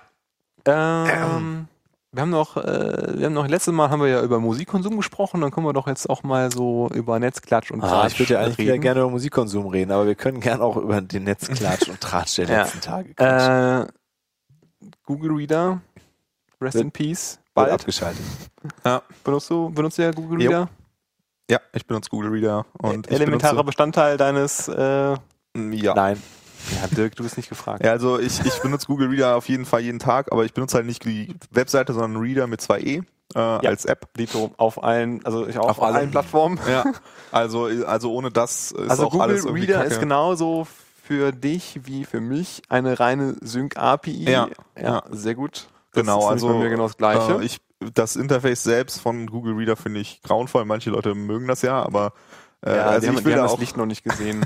also wirklich, äh, also ich, ich finde halt Reader hat ein super geiles Interface und gerade die, also das die iPhone App hat ja die, das neueste Interface von allen Apps und das ist super super geil. Also ich, finde das auch wirklich eins von den schönsten äh, iOS Apps, so was, es gibt. was ich daran, also was ich geil finde, ist, dass, ähm, dass du halt äh, auch mit Wischgesten auf dem Mac äh, Ja. sehr analog zu den iOS-Devices eigentlich äh, arbeiten Ja. kannst. Ne? Und auch so ein bisschen so zurücklehnen und halt so auf dem Trackpad mit zwei Fingern wischen Ja. und weiter. Und das ist eigentlich ziemlich cool. Und, und trotzdem hat's halt auch, wie ich weiß, das hat auch das Reader Online, hat halt auch äh, die Bewegungs, äh, Bewegungstasten von Wim. Ja, Das ist äh, grundsätzliche Voraussetzung. das geht ja. Um Software zu Wie benutzen. komme ich denn hier runter? Ja, vorher ist die Software ja nicht fertig, ne? Naja, auf Und, jeden Fall, ähm, also auf jeden Fall, ist, ich habe jetzt noch in, äh, in dem Zusammenhang direkt so einen Tweet gesehen von Reader App, also von dem Twitter-Account Reader App, are ähm, dass dead. die wohl, äh, dass es halt Reader auch weiterhin geht. Ich weiß, ich weiß gerade gar nicht, wann wollen sie es abschalten? Im Juli, ne? Äh, 1. Juni oder Juli, ja. Das Ich glaub- haben sie ja irgendwie, irgendwie eine Stunde nachdem gesagt. Ja, ja. Keine Sorge, Leute, der Teil Das- ist nicht tot, das- nur weil die genau. ihren Dienst abschalten. Und Aber mehr hat die, er auch nicht gesagt. Ja, ja, aber die, also die, die meisten Vorschläge gehen halt in so, in so eine Richtung. Also momentan sprießen da natürlich jetzt die, die Substitutions da irgendwie. Äh, äh, Fever ist zum Beispiel, wenn man das selber hosten möchte. Was auch schon ja, mit Reader Fever- funktioniert. Fever und nee, Reader? Mit Reader auf dem iPhone kann äh, Kannst schon Fever. umstellen? Ja. Ja. Ah, cool, Aber das auch schon vor, bevor da, also schon seit nee, also Monaten. Feedly gibt's ja noch, ne? Mhm. Feedly. Also, Aber das ist mehr so ein, so ein magazinartiges Ding. ne? ja, keine Ahnung. Also ich, ich will eigentlich, ich will eigentlich nur eine Sync-API haben. Ja. Ich will eigentlich nur so ein Teil haben, was, ähm, was mir irgendwie so Read-Count, also äh, nicht Read-Count, sage ich schon, äh, halt so Read-Status eigentlich hier äh, synkt. Ich will so ein paar Folder haben und alles andere ist mir eigentlich egal. Ja, mehr brauche ich eigentlich auch nicht. So, und ähm, ja, also es gibt da so ein paar Gerüchte, dass, äh, also oder Vorschläge auch, dass man halt in Reader-App halt den Endpunkt sozusagen einfach konfigurierbar macht. Das, es haben sich ja schon mehrere angekündigt, die, also entweder gibt es schon Re äh, Google, Google Reader API-kompatible Services, äh, vielleicht gibt es noch mehr, ähm, die das irgendwie vom Prinzip her übernehmen wollen oder zumindest so eine Kompatibilitäts-API halt anbieten wollen. Und das Geilste finde ich, was sie halt, also was halt Reader, also was ja ähm, die Reader-App halt machen kann, ist halt, ähm, das halt erstmal anzubieten, okay, du trägst einfach einen anderen Host ein und äh, und kannst erstmal so weiterarbeiten so und ob dann Ja. vielleicht dann explizit noch Support für andere noch dazukommt, das wäre dann vielleicht auch ganz nett so, aber um erstmal weiterzuarbeiten. Mein Problem ist hauptsächlich, es gibt ja jetzt, also letzte Woche gab es jetzt irgendwie Millionen Posts über was denn jetzt so das beste neue Ding ist und jeder hat irgendwie eine andere Meinung und ich habe auf jeden Fall keinen Bock, fünfmal umzuziehen. Also Ja. ich werde das irgendwie, glaube ich, ich werde wahrscheinlich Reader bis, also Google Reader bis zum letzten Tag nutzen Und dann gucken wir, dann hier überlebt. meine, meine OPML, äh, den OPML-Export machen, um meine, meine Subscriptions da zu exportieren. Und dann muss es halt den neuen Service TM geben, weil ich habe echt keinen Bock, das also, da irgendwie dreimal da hin und her zu wechseln. Und Mhm. dann haben die dann nur so einen eigenen Client und keine API und die ist die Webseite scheiße. Also es gibt total, also es ist, Ja, das geht ja nicht. das ist total doof. Ja, also ich, ich, das ist, es gibt ja einige, die sagen, wir bauen halt die API nach und es gibt ein paar, die sagen, ja, wir machen einfach unser eigenes Service, aber auch nur unsere eigene App. Und ja, unter anderem ja dieses Dick, äh, also von Kevin Rose, so eine uralte Social Media Seite, äh, die haben halt gesagt, wir werden der beste Google Reader und wir Ja, bauen das jetzt. bla, aber bla, man weiß bla. halt nicht, wer von denen überleben wird. Ja. Und das ist halt wirklich eine doofe Situation. Also Ich für mein, mich ist das halt, also diese Sync-API ist halt echt so ein, so ein, so ein Convenient-Faktor so geworden. Ich, Ja. ich will mich da nicht mit beschäftigen. Das muss einfach laufen. So, iCloud nehmen? Oder Dropbox. Kann ja Apple anbieten, so ein RSS-Reader-Ding. ja, RSS so ist mit- tot. Ja, also ich meine, Nee. App- Apple hat ja RSS schon gekillt, also die haben da garantiert keine Interesse dran. Also. Ja, keine Ja, Ahnung. die haben das gekillt, weil es schon tot war. Ach, so ein Quatsch. Was, was, was benutzt du denn eigentlich? Gehst Ich- du auf Webseiten und scrollst die so durch? Nee, ich benutze tatsächlich aber auch Google Reader, aber nicht besonders viel und ansonsten kriege ich halt Dinger über Twitter, weißt du? Ist Ah, halt ja. dann aber auch äh, ein hoher Relevanzfaktor. Okay. So, und das finde ich, äh, ja, ich muss noch mal gucken, ob ich den Blogpost noch mal finde für die Shownotes. Das, der hat es auf jeden Fall auf den Punkt gebracht. So, also, das hat so ziemlich mein, mein Verständnis irgendwie wieder gespiegelt. RSS, geile Sache für Nerds. Der Rest der Welt hat es halt irgendwie nie verstanden, weil Ist mir egal. ja, aber das ist halt wichtig, äh, damit sich irgendwie breit durchsetzt.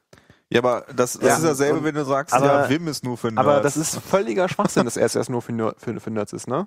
Also OS X, also hier deine, deine, deine hier Sparkle-Updates, RSS. Es ist halt, es gibt Ja, ja. so viel RSS, wo Das ist ja aber auch dann was anderes, finde ich. Das ist Nee. nicht zum Content konsumieren. Ja, aber also, also du kannst ja nicht sagen, dass RSS tot ist. Also ja, das ist aber doch, für äh, den Anwendungsfall äh, ist einfach vorbei. Weil es gibt halt, es ist halt äh, völlig ohne Relevanz, die Dinge. Du hast die irgendwann mal in deine Liste da geballert und ihr könnt mir beide nicht erzählen, dass ihr da jedes Teil lest, was da drin ist. Das ist wahrscheinlich Jede, komplett Headline, voll. ja. Also wenn ich, Ja. wenn ich, wenn ich, ähm, wenn ich merke, dass ich äh, irgendwas nicht lese, kommt das sofort raus, wird das sofort uns unsubscribed. Dann bist du da sehr ordentlich. Gibt auch ganz viele, die es halt nicht so machen. Die vierstellige, vierstellige Unread-Counts haben. Ja, Ja, nee, aber das- ich, ich finde es auf jeden kann- Fall nee. äh, ganz interessant zu sagen, hier eigentlich ist, sind Systeme viel cooler, die, die, weißt du, wenn, wenn, wenn du, Lukas, halt sagst, hier über Twitter, das habe ich gefunden, cool, dann das schaue ich mir an, ne? Weil ich, okay, ja, Lukas aber wie habe ich das gefunden? Ich habe den RSS gelesen. Also Ich sonst hätte ich dir ja gar ich nicht teilen können. Übrigens Leute, die über Google Reader äh, Podcasts konsumieren. ja, habe ich auch gehört, die haben das abgestellt, äh, das darüber zu machen, weil es scheiße funktioniert. Ich kenne auch Leute, die, die benutzen NetNewsWire um Podcast, äh, also auch so ein RSS-Client für den Mac. der Ähm, der gab. erste. Der erste und der war auch lange Zeit der einzige und coolste. Ähm, ne, aber Ja, also gibt's aus auch. meiner Sicht- Content konsumieren, ja, also Podcasts sind Content und die konsumierst du über RSS. Ja, ja, aber da gibt's, es ist aber doch was anderes, oder? Ja, just saying. Also, ich weiß nicht, ob das so, ob man das so pauschal. Ja, nee, pauschal lässt sich sowieso grundsätzlich nie was sagen. Äh, ich finde es auf jeden Fall einen ganz interessanten Ansatz, statt äh, da, da rumzuheulen, dass da Google Reader abgestellt wird. Ähm, Es gibt einfach, halt einfach kein Substitut dafür, ne? Also es ist halt. Ja. Weil, Aber- weil Google Reader damals alle gekillt hat. Ne? Dadurch, dass es halt frei und groß war, haben alle anderen gesagt, ja gut, dann benutzen wir dich halt. Ne? Ja, ja. aber es wäre halt immer interessant zu, zu sehen, äh, wa- was kann man denn stattdessen machen, statt diesem Neues Protokoll. das. Nee, Basti, ich rede doch gar nicht von dem Protokoll.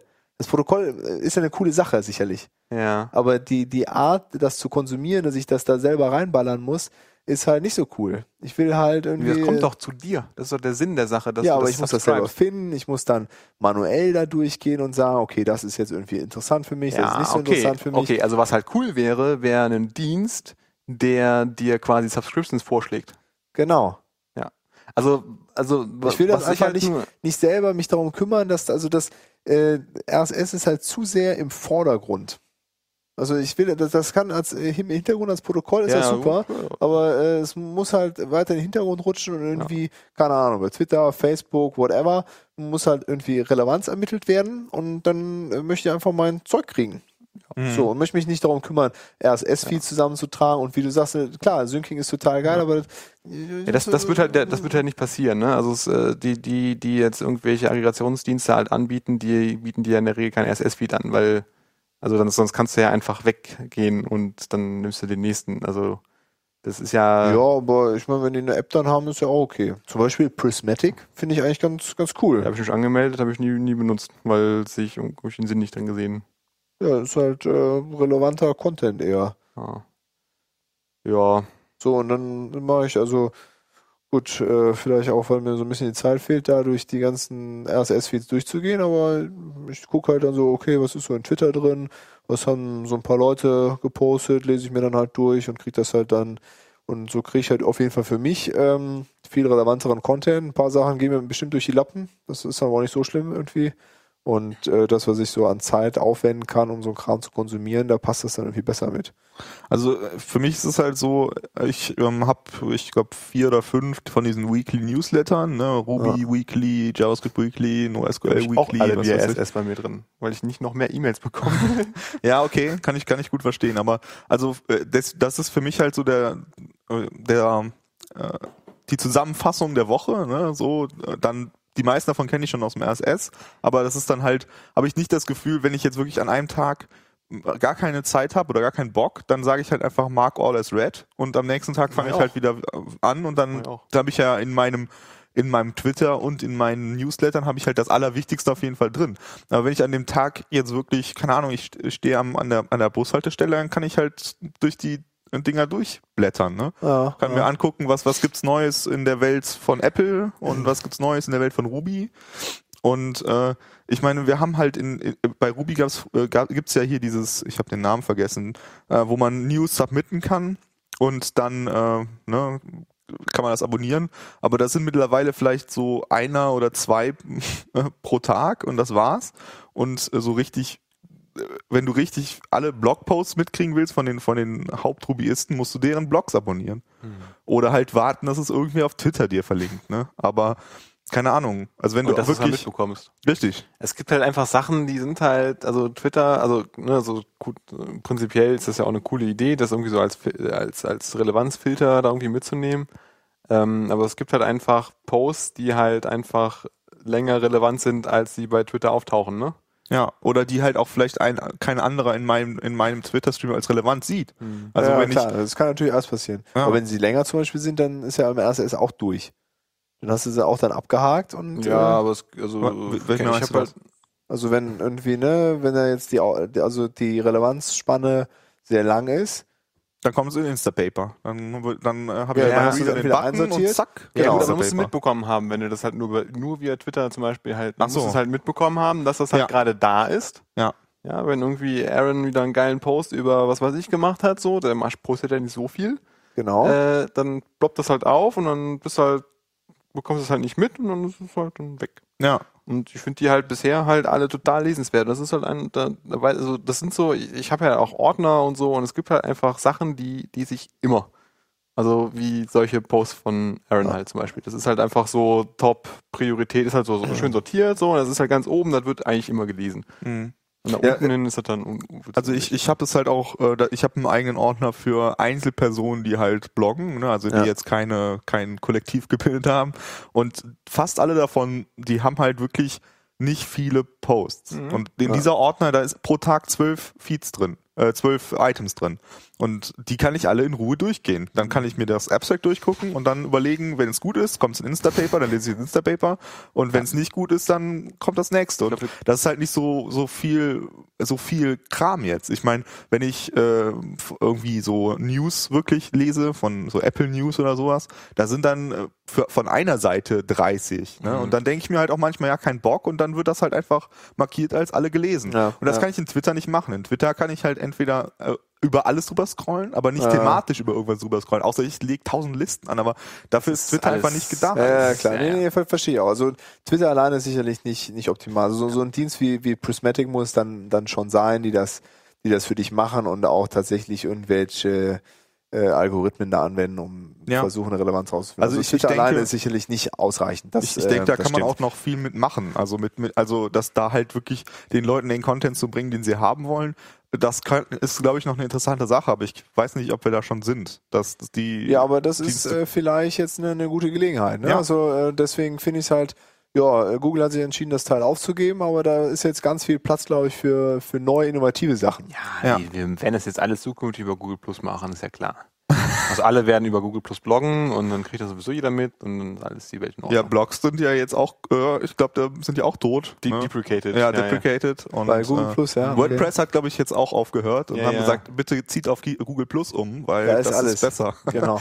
da, das, da ist die Interaktion, Leute. Nee, ich finde auf jeden Fall, ähm, ja, äh, Also sollte glaub, man das so- vielleicht eher als, als, ähm, Ich glaube so über als Chance sehen, dass jetzt was Neues, Cooles entsteht und was du halt gesagt hast, Lukas, ne, es war halt nur Google Reader. Im Grunde Ja. konnte man nichts anderes machen äh, und da ist jetzt ganz viel Platz für neue Sachen, was man ja auch sieht. Alle möglichen haben direkt geschrien, hier, ich mach was, ich mach was.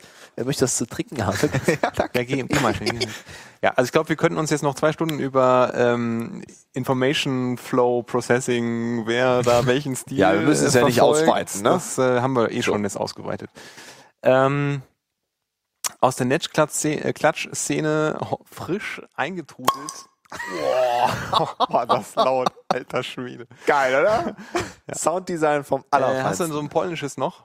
Ein polnisches? Ja, Moment, ich guck mal, ob ich noch ein polnisches Bier. Ähm, äh, da einer äh, der Kunden vom Dirk und Das war äh, übrigens gerade ein Flens.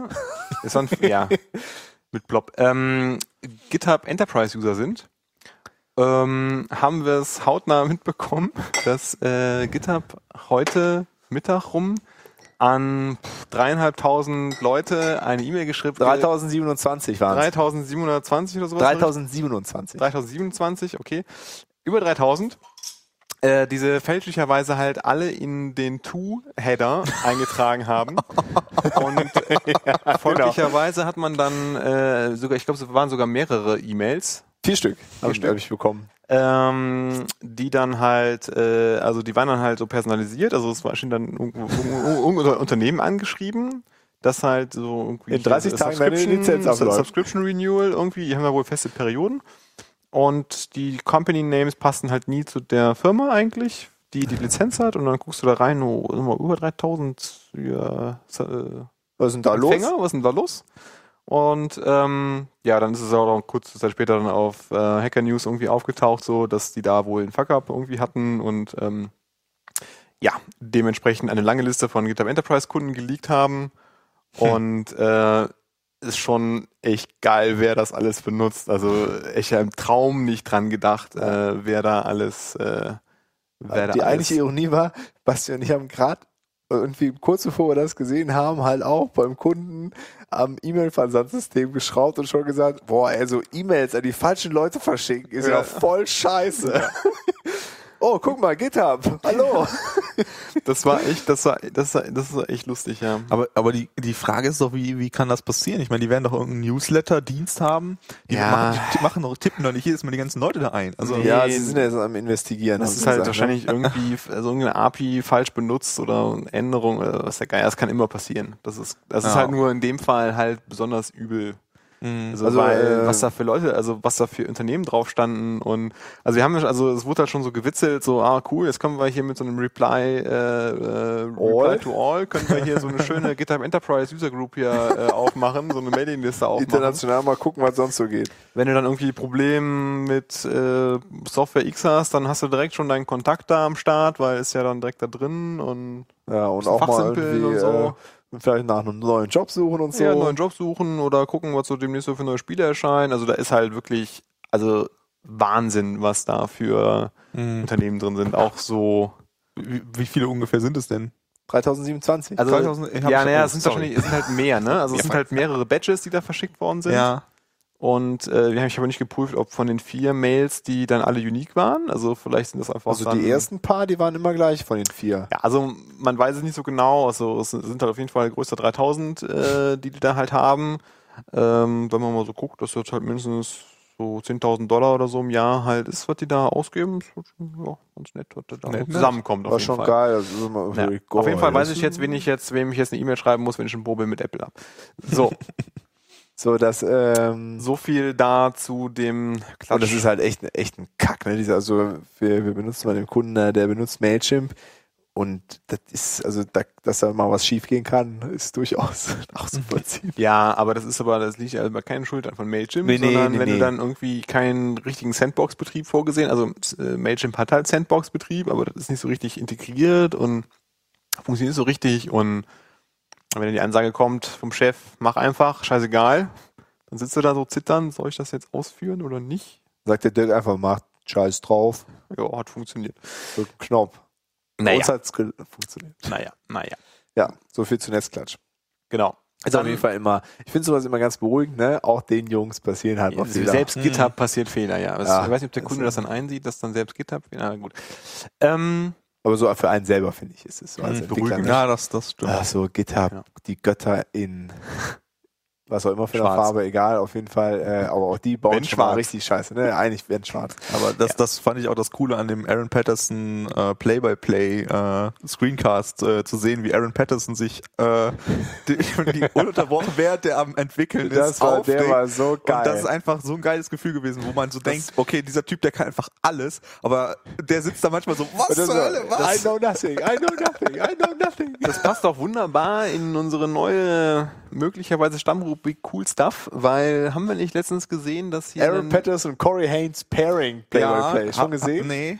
Ja, wir wollten ihn jetzt demnächst hier mal im Homeoffice. Ja, Okay, kommst du mal cool. vorbei und dann gucken Ja, wir nice. Also das äh, mit High Five irgendwie Ja. Screenshots schon und das ist glaube ich extrem Am Anfang, so, die haben ja so eine, so eine Serie von Fotos gemacht, wo sie am Anfang so voll so aggro gegeneinander und so pessimistisch und am Ende so High Five Ja. und cool und Da glaub, haben sie sich echt zwei ausgesucht. Sehr amüsant, ja, auf jeden Ja, Fall. der war auf jeden Fall auch, den können wir auch nochmal verlinken, den Play-by-Play mit Aaron Patterson. Das- wo er irgendwie, also wir saßen halt hier und haben uns den angeguckt und ziemlich am Anfang macht er die Migration und wir so, die ist falsch. Und halt halbe Stunde später fällt halt alles auf die Nase und dann guckt er, was hier los Aber das ist. Aller- Ja, das Scheiße. geil. Allergeilste ist halt, dass du sagst, ja, Rails, das kann ich eigentlich nicht. Also Genau, das ist ich ich arbeite da nicht mit so, ne? Er entwickelt das, aber Ja. eigentlich hat er keine Ahnung, was er Und da wie findet er das raus? Ne, geht halt mit C-Text durch den Source Code. Ja, ja, das muss es sein, das muss es sein. Das hier, das, das, oh, das, das, das muss ich refactor. Das sieht da scheiße aus. Das ist so geil Äh, gewesen. grandios, ja. Oder auch äh, hier irgendwie hier Testframe, ah, brauche ich nicht, ich mock mir das selber, ja. Grandios. Der hat echt eine sehr interessante ja, Arbeitsweise. auf jeden Definitiv. Fall. Also ganz groß zu empfehlen, sich den anzugucken Ja. und den mit Corey Haynes äh, im Pairing-Mode sicherlich Das, auch. der wird sicherlich auch großartig, ja. Ja. Ja.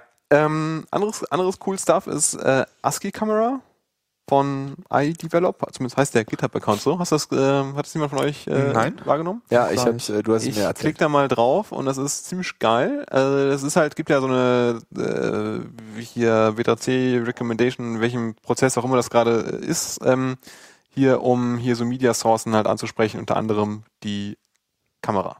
Und was du halt jetzt machen kannst, ist halt hier so Mhm. auslesen und ähm, also was die halt gemacht haben, ist, äh, du gehst halt, gehst halt auf die Seite, dann musst du halt, wenn du Chrome oder Firefox hast, die unterstützen das, äh, musst halt einmal sagen, hier darfst auf Kamera zugreifen. Ach, ist das dieses WebRTC oder was? Äh, äh, pf, möglich, äh, weiß ich gerade nicht. Okay. Ähm, ich habe es mir nur angeguckt, weil ich es cool fand. Und was sie halt machen, ist halt mit irgendeiner anderen Library dann halt das Bild capturen und dann halt in ASCII Art das halt rausrendern und das ist halt so, keine Ahnung, halbe Sekunde Leck oder so da, da, dazwischen und man kann so winken und das sieht halt total lustig aus. Man kann auch Ähm, nur winken, sonst kann man nichts. das kann man nicht viel damit machen. Auf jeden Fall äh, ist das halt äh, total geil mit wie, also wie entspannt äh, die das halt machen. Also das ist halt ausschließlich JavaScript und Chrome so pff, juckt das halt Mhm. gar nicht. Ne? Mhm. Also es, Kann man halt äh, selektieren auch den Text. Ne? kann man, es ist halt, es ist halt einfach ASCII, ne? Das ist äh, ziemlich, ziemlich cool und ähm, fand ich so einen netten, netten weiteren Indikator für ähm, Flash. So, ja, aber Flash brauchen wir unbedingt, wenn wir so ein Chat und Konferenz und ja, ja, Ding brauchen. Ja, Ähm, nicht mehr lange. Mhm. Ja, es ist, ist schon sehr, sehr, sehr geil. Und äh, ja, fand ich äh, ziemlich cool. Ist verlinkt, kann man sich angucken. Cool. Ja. ansonsten cool Stuff, du hast eben schon angedeutet, Ja. Lukas, mit der Virtualisierung von Mac. Warum willst du das machen? Ja, also ich ähm, bin ja mittlerweile auch so ein Mensch, der quasi nur noch in seinen in seinem Terminal lebt. Also ich komme da selten raus. Ich brauche ja nicht mal einen Webbrowser. Ne? Ich bin, bin ja nicht so ein Lynx. Nee, Rails-Entwickler. nee, nee, nee, es gibt noch einen cooleren als Lynx. Was denn noch? Der Basch hat, der Basch hat letztens einen gesagt. Uh. Äh, oh, Ich komm nicht. Ich such mal. Such Okay. aber- also äh, natürlich browse ich noch mit meinem Browser, aber äh, ich muss ja selten browsen, weil ich ja fast alles im Terminal machen kann. Und ähm, da entwickelt sich meine Dot-Files entwickeln sich immer weiter und ähm, ich bin halt so jemand, der gerne seine Sachen automatisiert, weil ich mache halt ungern irgendwas zweimal, weil Du provisionierst nicht so gerne mit Bash, weißt du? genau. Äh, das ist nicht so mein Ding. Und ähm, was mich halt sehr gereizt hat, war halt ein Skript zu haben, was mein ganzes System auf einmal updatet. Also Boxen? äh, genau, also in Richtung Boxen, aber mm, lightweight. äh, und äh, also fast jeder, der Dot-Files hat, hat ja irgendwie so ein Install-Skript oder Ja. Rake-Install oder was weiß ich. Und ähm, ich hatte mir halt, äh, ich hatte meins halt gebaut. Ähm, das war an dem Wochenende, wo wir in der Eifel waren. Da habe ich damit angefangen und das habe ich ein bisschen weiterentwickelt und ein bisschen modularer gemacht. Und dann hat- der Bodo gesagt, boah, ich finde den eigentlich ganz cool, den diese Skripts, die du da gebaut hast Ja. ich möchte die eigentlich auch benutzen. Und dann habe ich mir überlegt, ja, du könntest die eigentlich auch rausziehen in ein eigenes Projekt und als Gem halt äh, bereitstellen. Und äh, das habe ich jetzt gemacht. Und der Bodo benutzt es jetzt auch. Also es wird bisher von zwei Dot-File- Dot-Files benutzt. Oh, dann werde ich mir Ähm, das nochmal anschauen, Lukas. und, Vielleicht ähm, ich auch. Ja, das fände ich sehr cool, würde mich sehr freuen. Äh, was, was es halt macht, ist, du hast ähm, eigene Klassen für äh, deine verschiedenen Package Manager, das ist aber im weitesten Sinne zu sehen. Also da ist jetzt sowas drin wie Homebrew oder sowas wie ähm, äh, AVM, aber auch beispielsweise hat der Bodo eingebaut, der möchte gerne seine Fonts installieren und hat halt einen Package Manager in Anführungsstrichen geschrieben, der halt seine Fonts installiert. Ja. Ähm, und da kann man halt auch, wenn man möchte, eine weitere Klasse schreiben und mir einen Pull-Request stellen und dann wird die halt aufgenommen. Cool. Äh, die, jede, jede Klasse muss halt ein bestimmtes Interface erfüllen und dann kann halt der, ähm, kann halt der User einfach über alle drüber iterieren und auf allen Update aufrufen oder auf allen Install aufrufen und so halt äh, seine ganzen, äh, seine Dot-Files installieren und up-to-date halten. Und dann hast du dann separat davon die Konfiguration für die Package Manager. Genau, das quasi. muss man halt in seinen Dot-Files machen. Also Okay, ich, das ich cool. habe halt in meinen Dot-Files habe ich eine äh, YAML-File, äh, YAML-File, YML-File. Äh, das ist zwar ziemlich unsicher, aber ich traue mir selbst, deswegen ist das okay. Und in dieser YML-File, da sind halt meine ganzen Dependencies drin. Da stehen zum Beispiel drin, welche Brews ich mir installiert habe. Ja. Und meine Dot-Files lesen das halt aus und sagen dann meinem Gem Bescheid, hier, installier das mal für mich. Und der installiert das dann halt. Cool. Wie heißt das? Und das Gem, das heißt Exogenesis. Äh, und ist auf GitHub natürlich, ist, ist ja klar. Und ist natürlich auch. Bitbucket. Und, so SourceForge. äh, SourceForge. und äh, da sind halt, also äh, ich bin absolut offen für alle möglichen Contributions. Also ich persönlich benutze halt AVM. Ich weiß, es ist wie aus dem Mittelalter, aber ich benutze Ich benutze halt auch finde Äh, aber super. wenn jemand halt lieber RBNF benutzt, dann habe ich da überhaupt kein Problem mit. ist auch wieder da out. kann halt, ist doch jetzt hier CH Ruby, ne? Ist das doch jetzt wieder ja, ich, Ja, weil, weil RBN zu, zu, zu fett war, haben sie dann jetzt noch Lightweighter und so. Okay, okay. Ja, auf, auf, auf jeden Fall, ähm, wenn man das gerne haben möchte, dann kann man halt mir einfach einen Pull-Request äh, stellen und sagen, hier, ich habe das erstmal gebaut und dann wird das mit reingenommen und jeder kann halt einfach nur die benutzen, die er halt haben möchte. Cool. Und äh, wir sind sind noch äh, in einem Early State natürlich, ne? Und ähm, ich bin auch momentan dran, ein bisschen dran zu schrauben, dass man es halt auch testen kann. Äh, weil das ist halt bisher nicht so möglich, weil es ist halt wirklich ein, ein Skript, der jetzt äh, extrahiert wurde aus Okay, meinem okay. Ganzen. Ne? Und ähm, deswegen ist da noch ein bisschen Arbeit drin, aber es hat schon cooles Output, also so in Richtung Tor. Aber ist das auf Torbasis? Nein, es ist nicht auf Torbasis, weil ähm, mh, Da macht wahrscheinlich auch nicht, ist nur also bedingt es sind halt wirklich nur äh, Klassen, die eigentlich nicht äh, auf Tor angewiesen sind oder sonst was. Ja. Also du hast halt, ähm, äh, du kannst es mit Drake benutzen, du kannst aber auch ein einfaches Ruby-Skript benutzen. Das, das soll dir halt offen gestellt sein. Ich möchte halt auch nicht zu viel Dependencies da reinziehen. Ja. Und äh, so Collar Output ist jetzt nicht so unglaublich viel Arbeit. Das habe ich halt einfach selbst gebaut Ja. und habe das halt in eine Klasse gezogen. So kann ich halt nachher diese Klasse wegmocken und dann halt äh, die einzelnen Cool. Klassen testen. Ja, cool. Ja. Aber da ist halt auch noch einiges zu tun. Also ich äh, ja, freue mich, wenn die Leute mir da Feedback geben und wenn sie sich mal das angucken oder wenn sie halt sagen, hier, das fehlt noch, nimm das noch mit dazu. Cool. Bin ich sehr offen. Werden wir einfach mal drauf verlinken auf unsere Mhm. Dot-Files insgesamt, würde ich sagen. Ja. Ich werde es mir auf jeden Fall anschauen. Und- weil, äh, ja. Das ist Und cool. da, das ist halt einer der Gründe, warum ich halt gerne VMware hätte, weil ich möchte halt nicht jedes Mal alle, alle Sachen auf meinem System deinstallieren, äh, um Ja, das ist mal blöd, ne? auszuprobieren.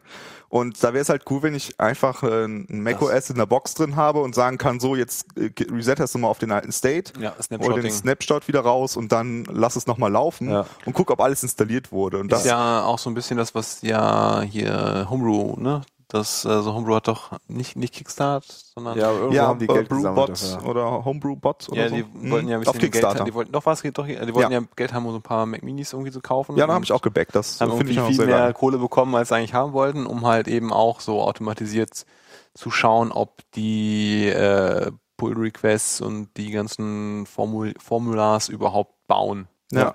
Das ist, äh, Das das ist geil. cool. Nee, Ja, aber cool. das, äh, ja, das macht halt dann Sinn, ne? So mit Snapshotting und so ist das dann, glaube ich, äh, glaube ich, ganz lustig. Ja, und ich habe auch noch ein, ein zweites Projekt, ist immer, immer noch nicht fertig. Da hatte ich dem Dirk auch schon mal von erzählt, aber Ah, es ja. ist noch nicht ready.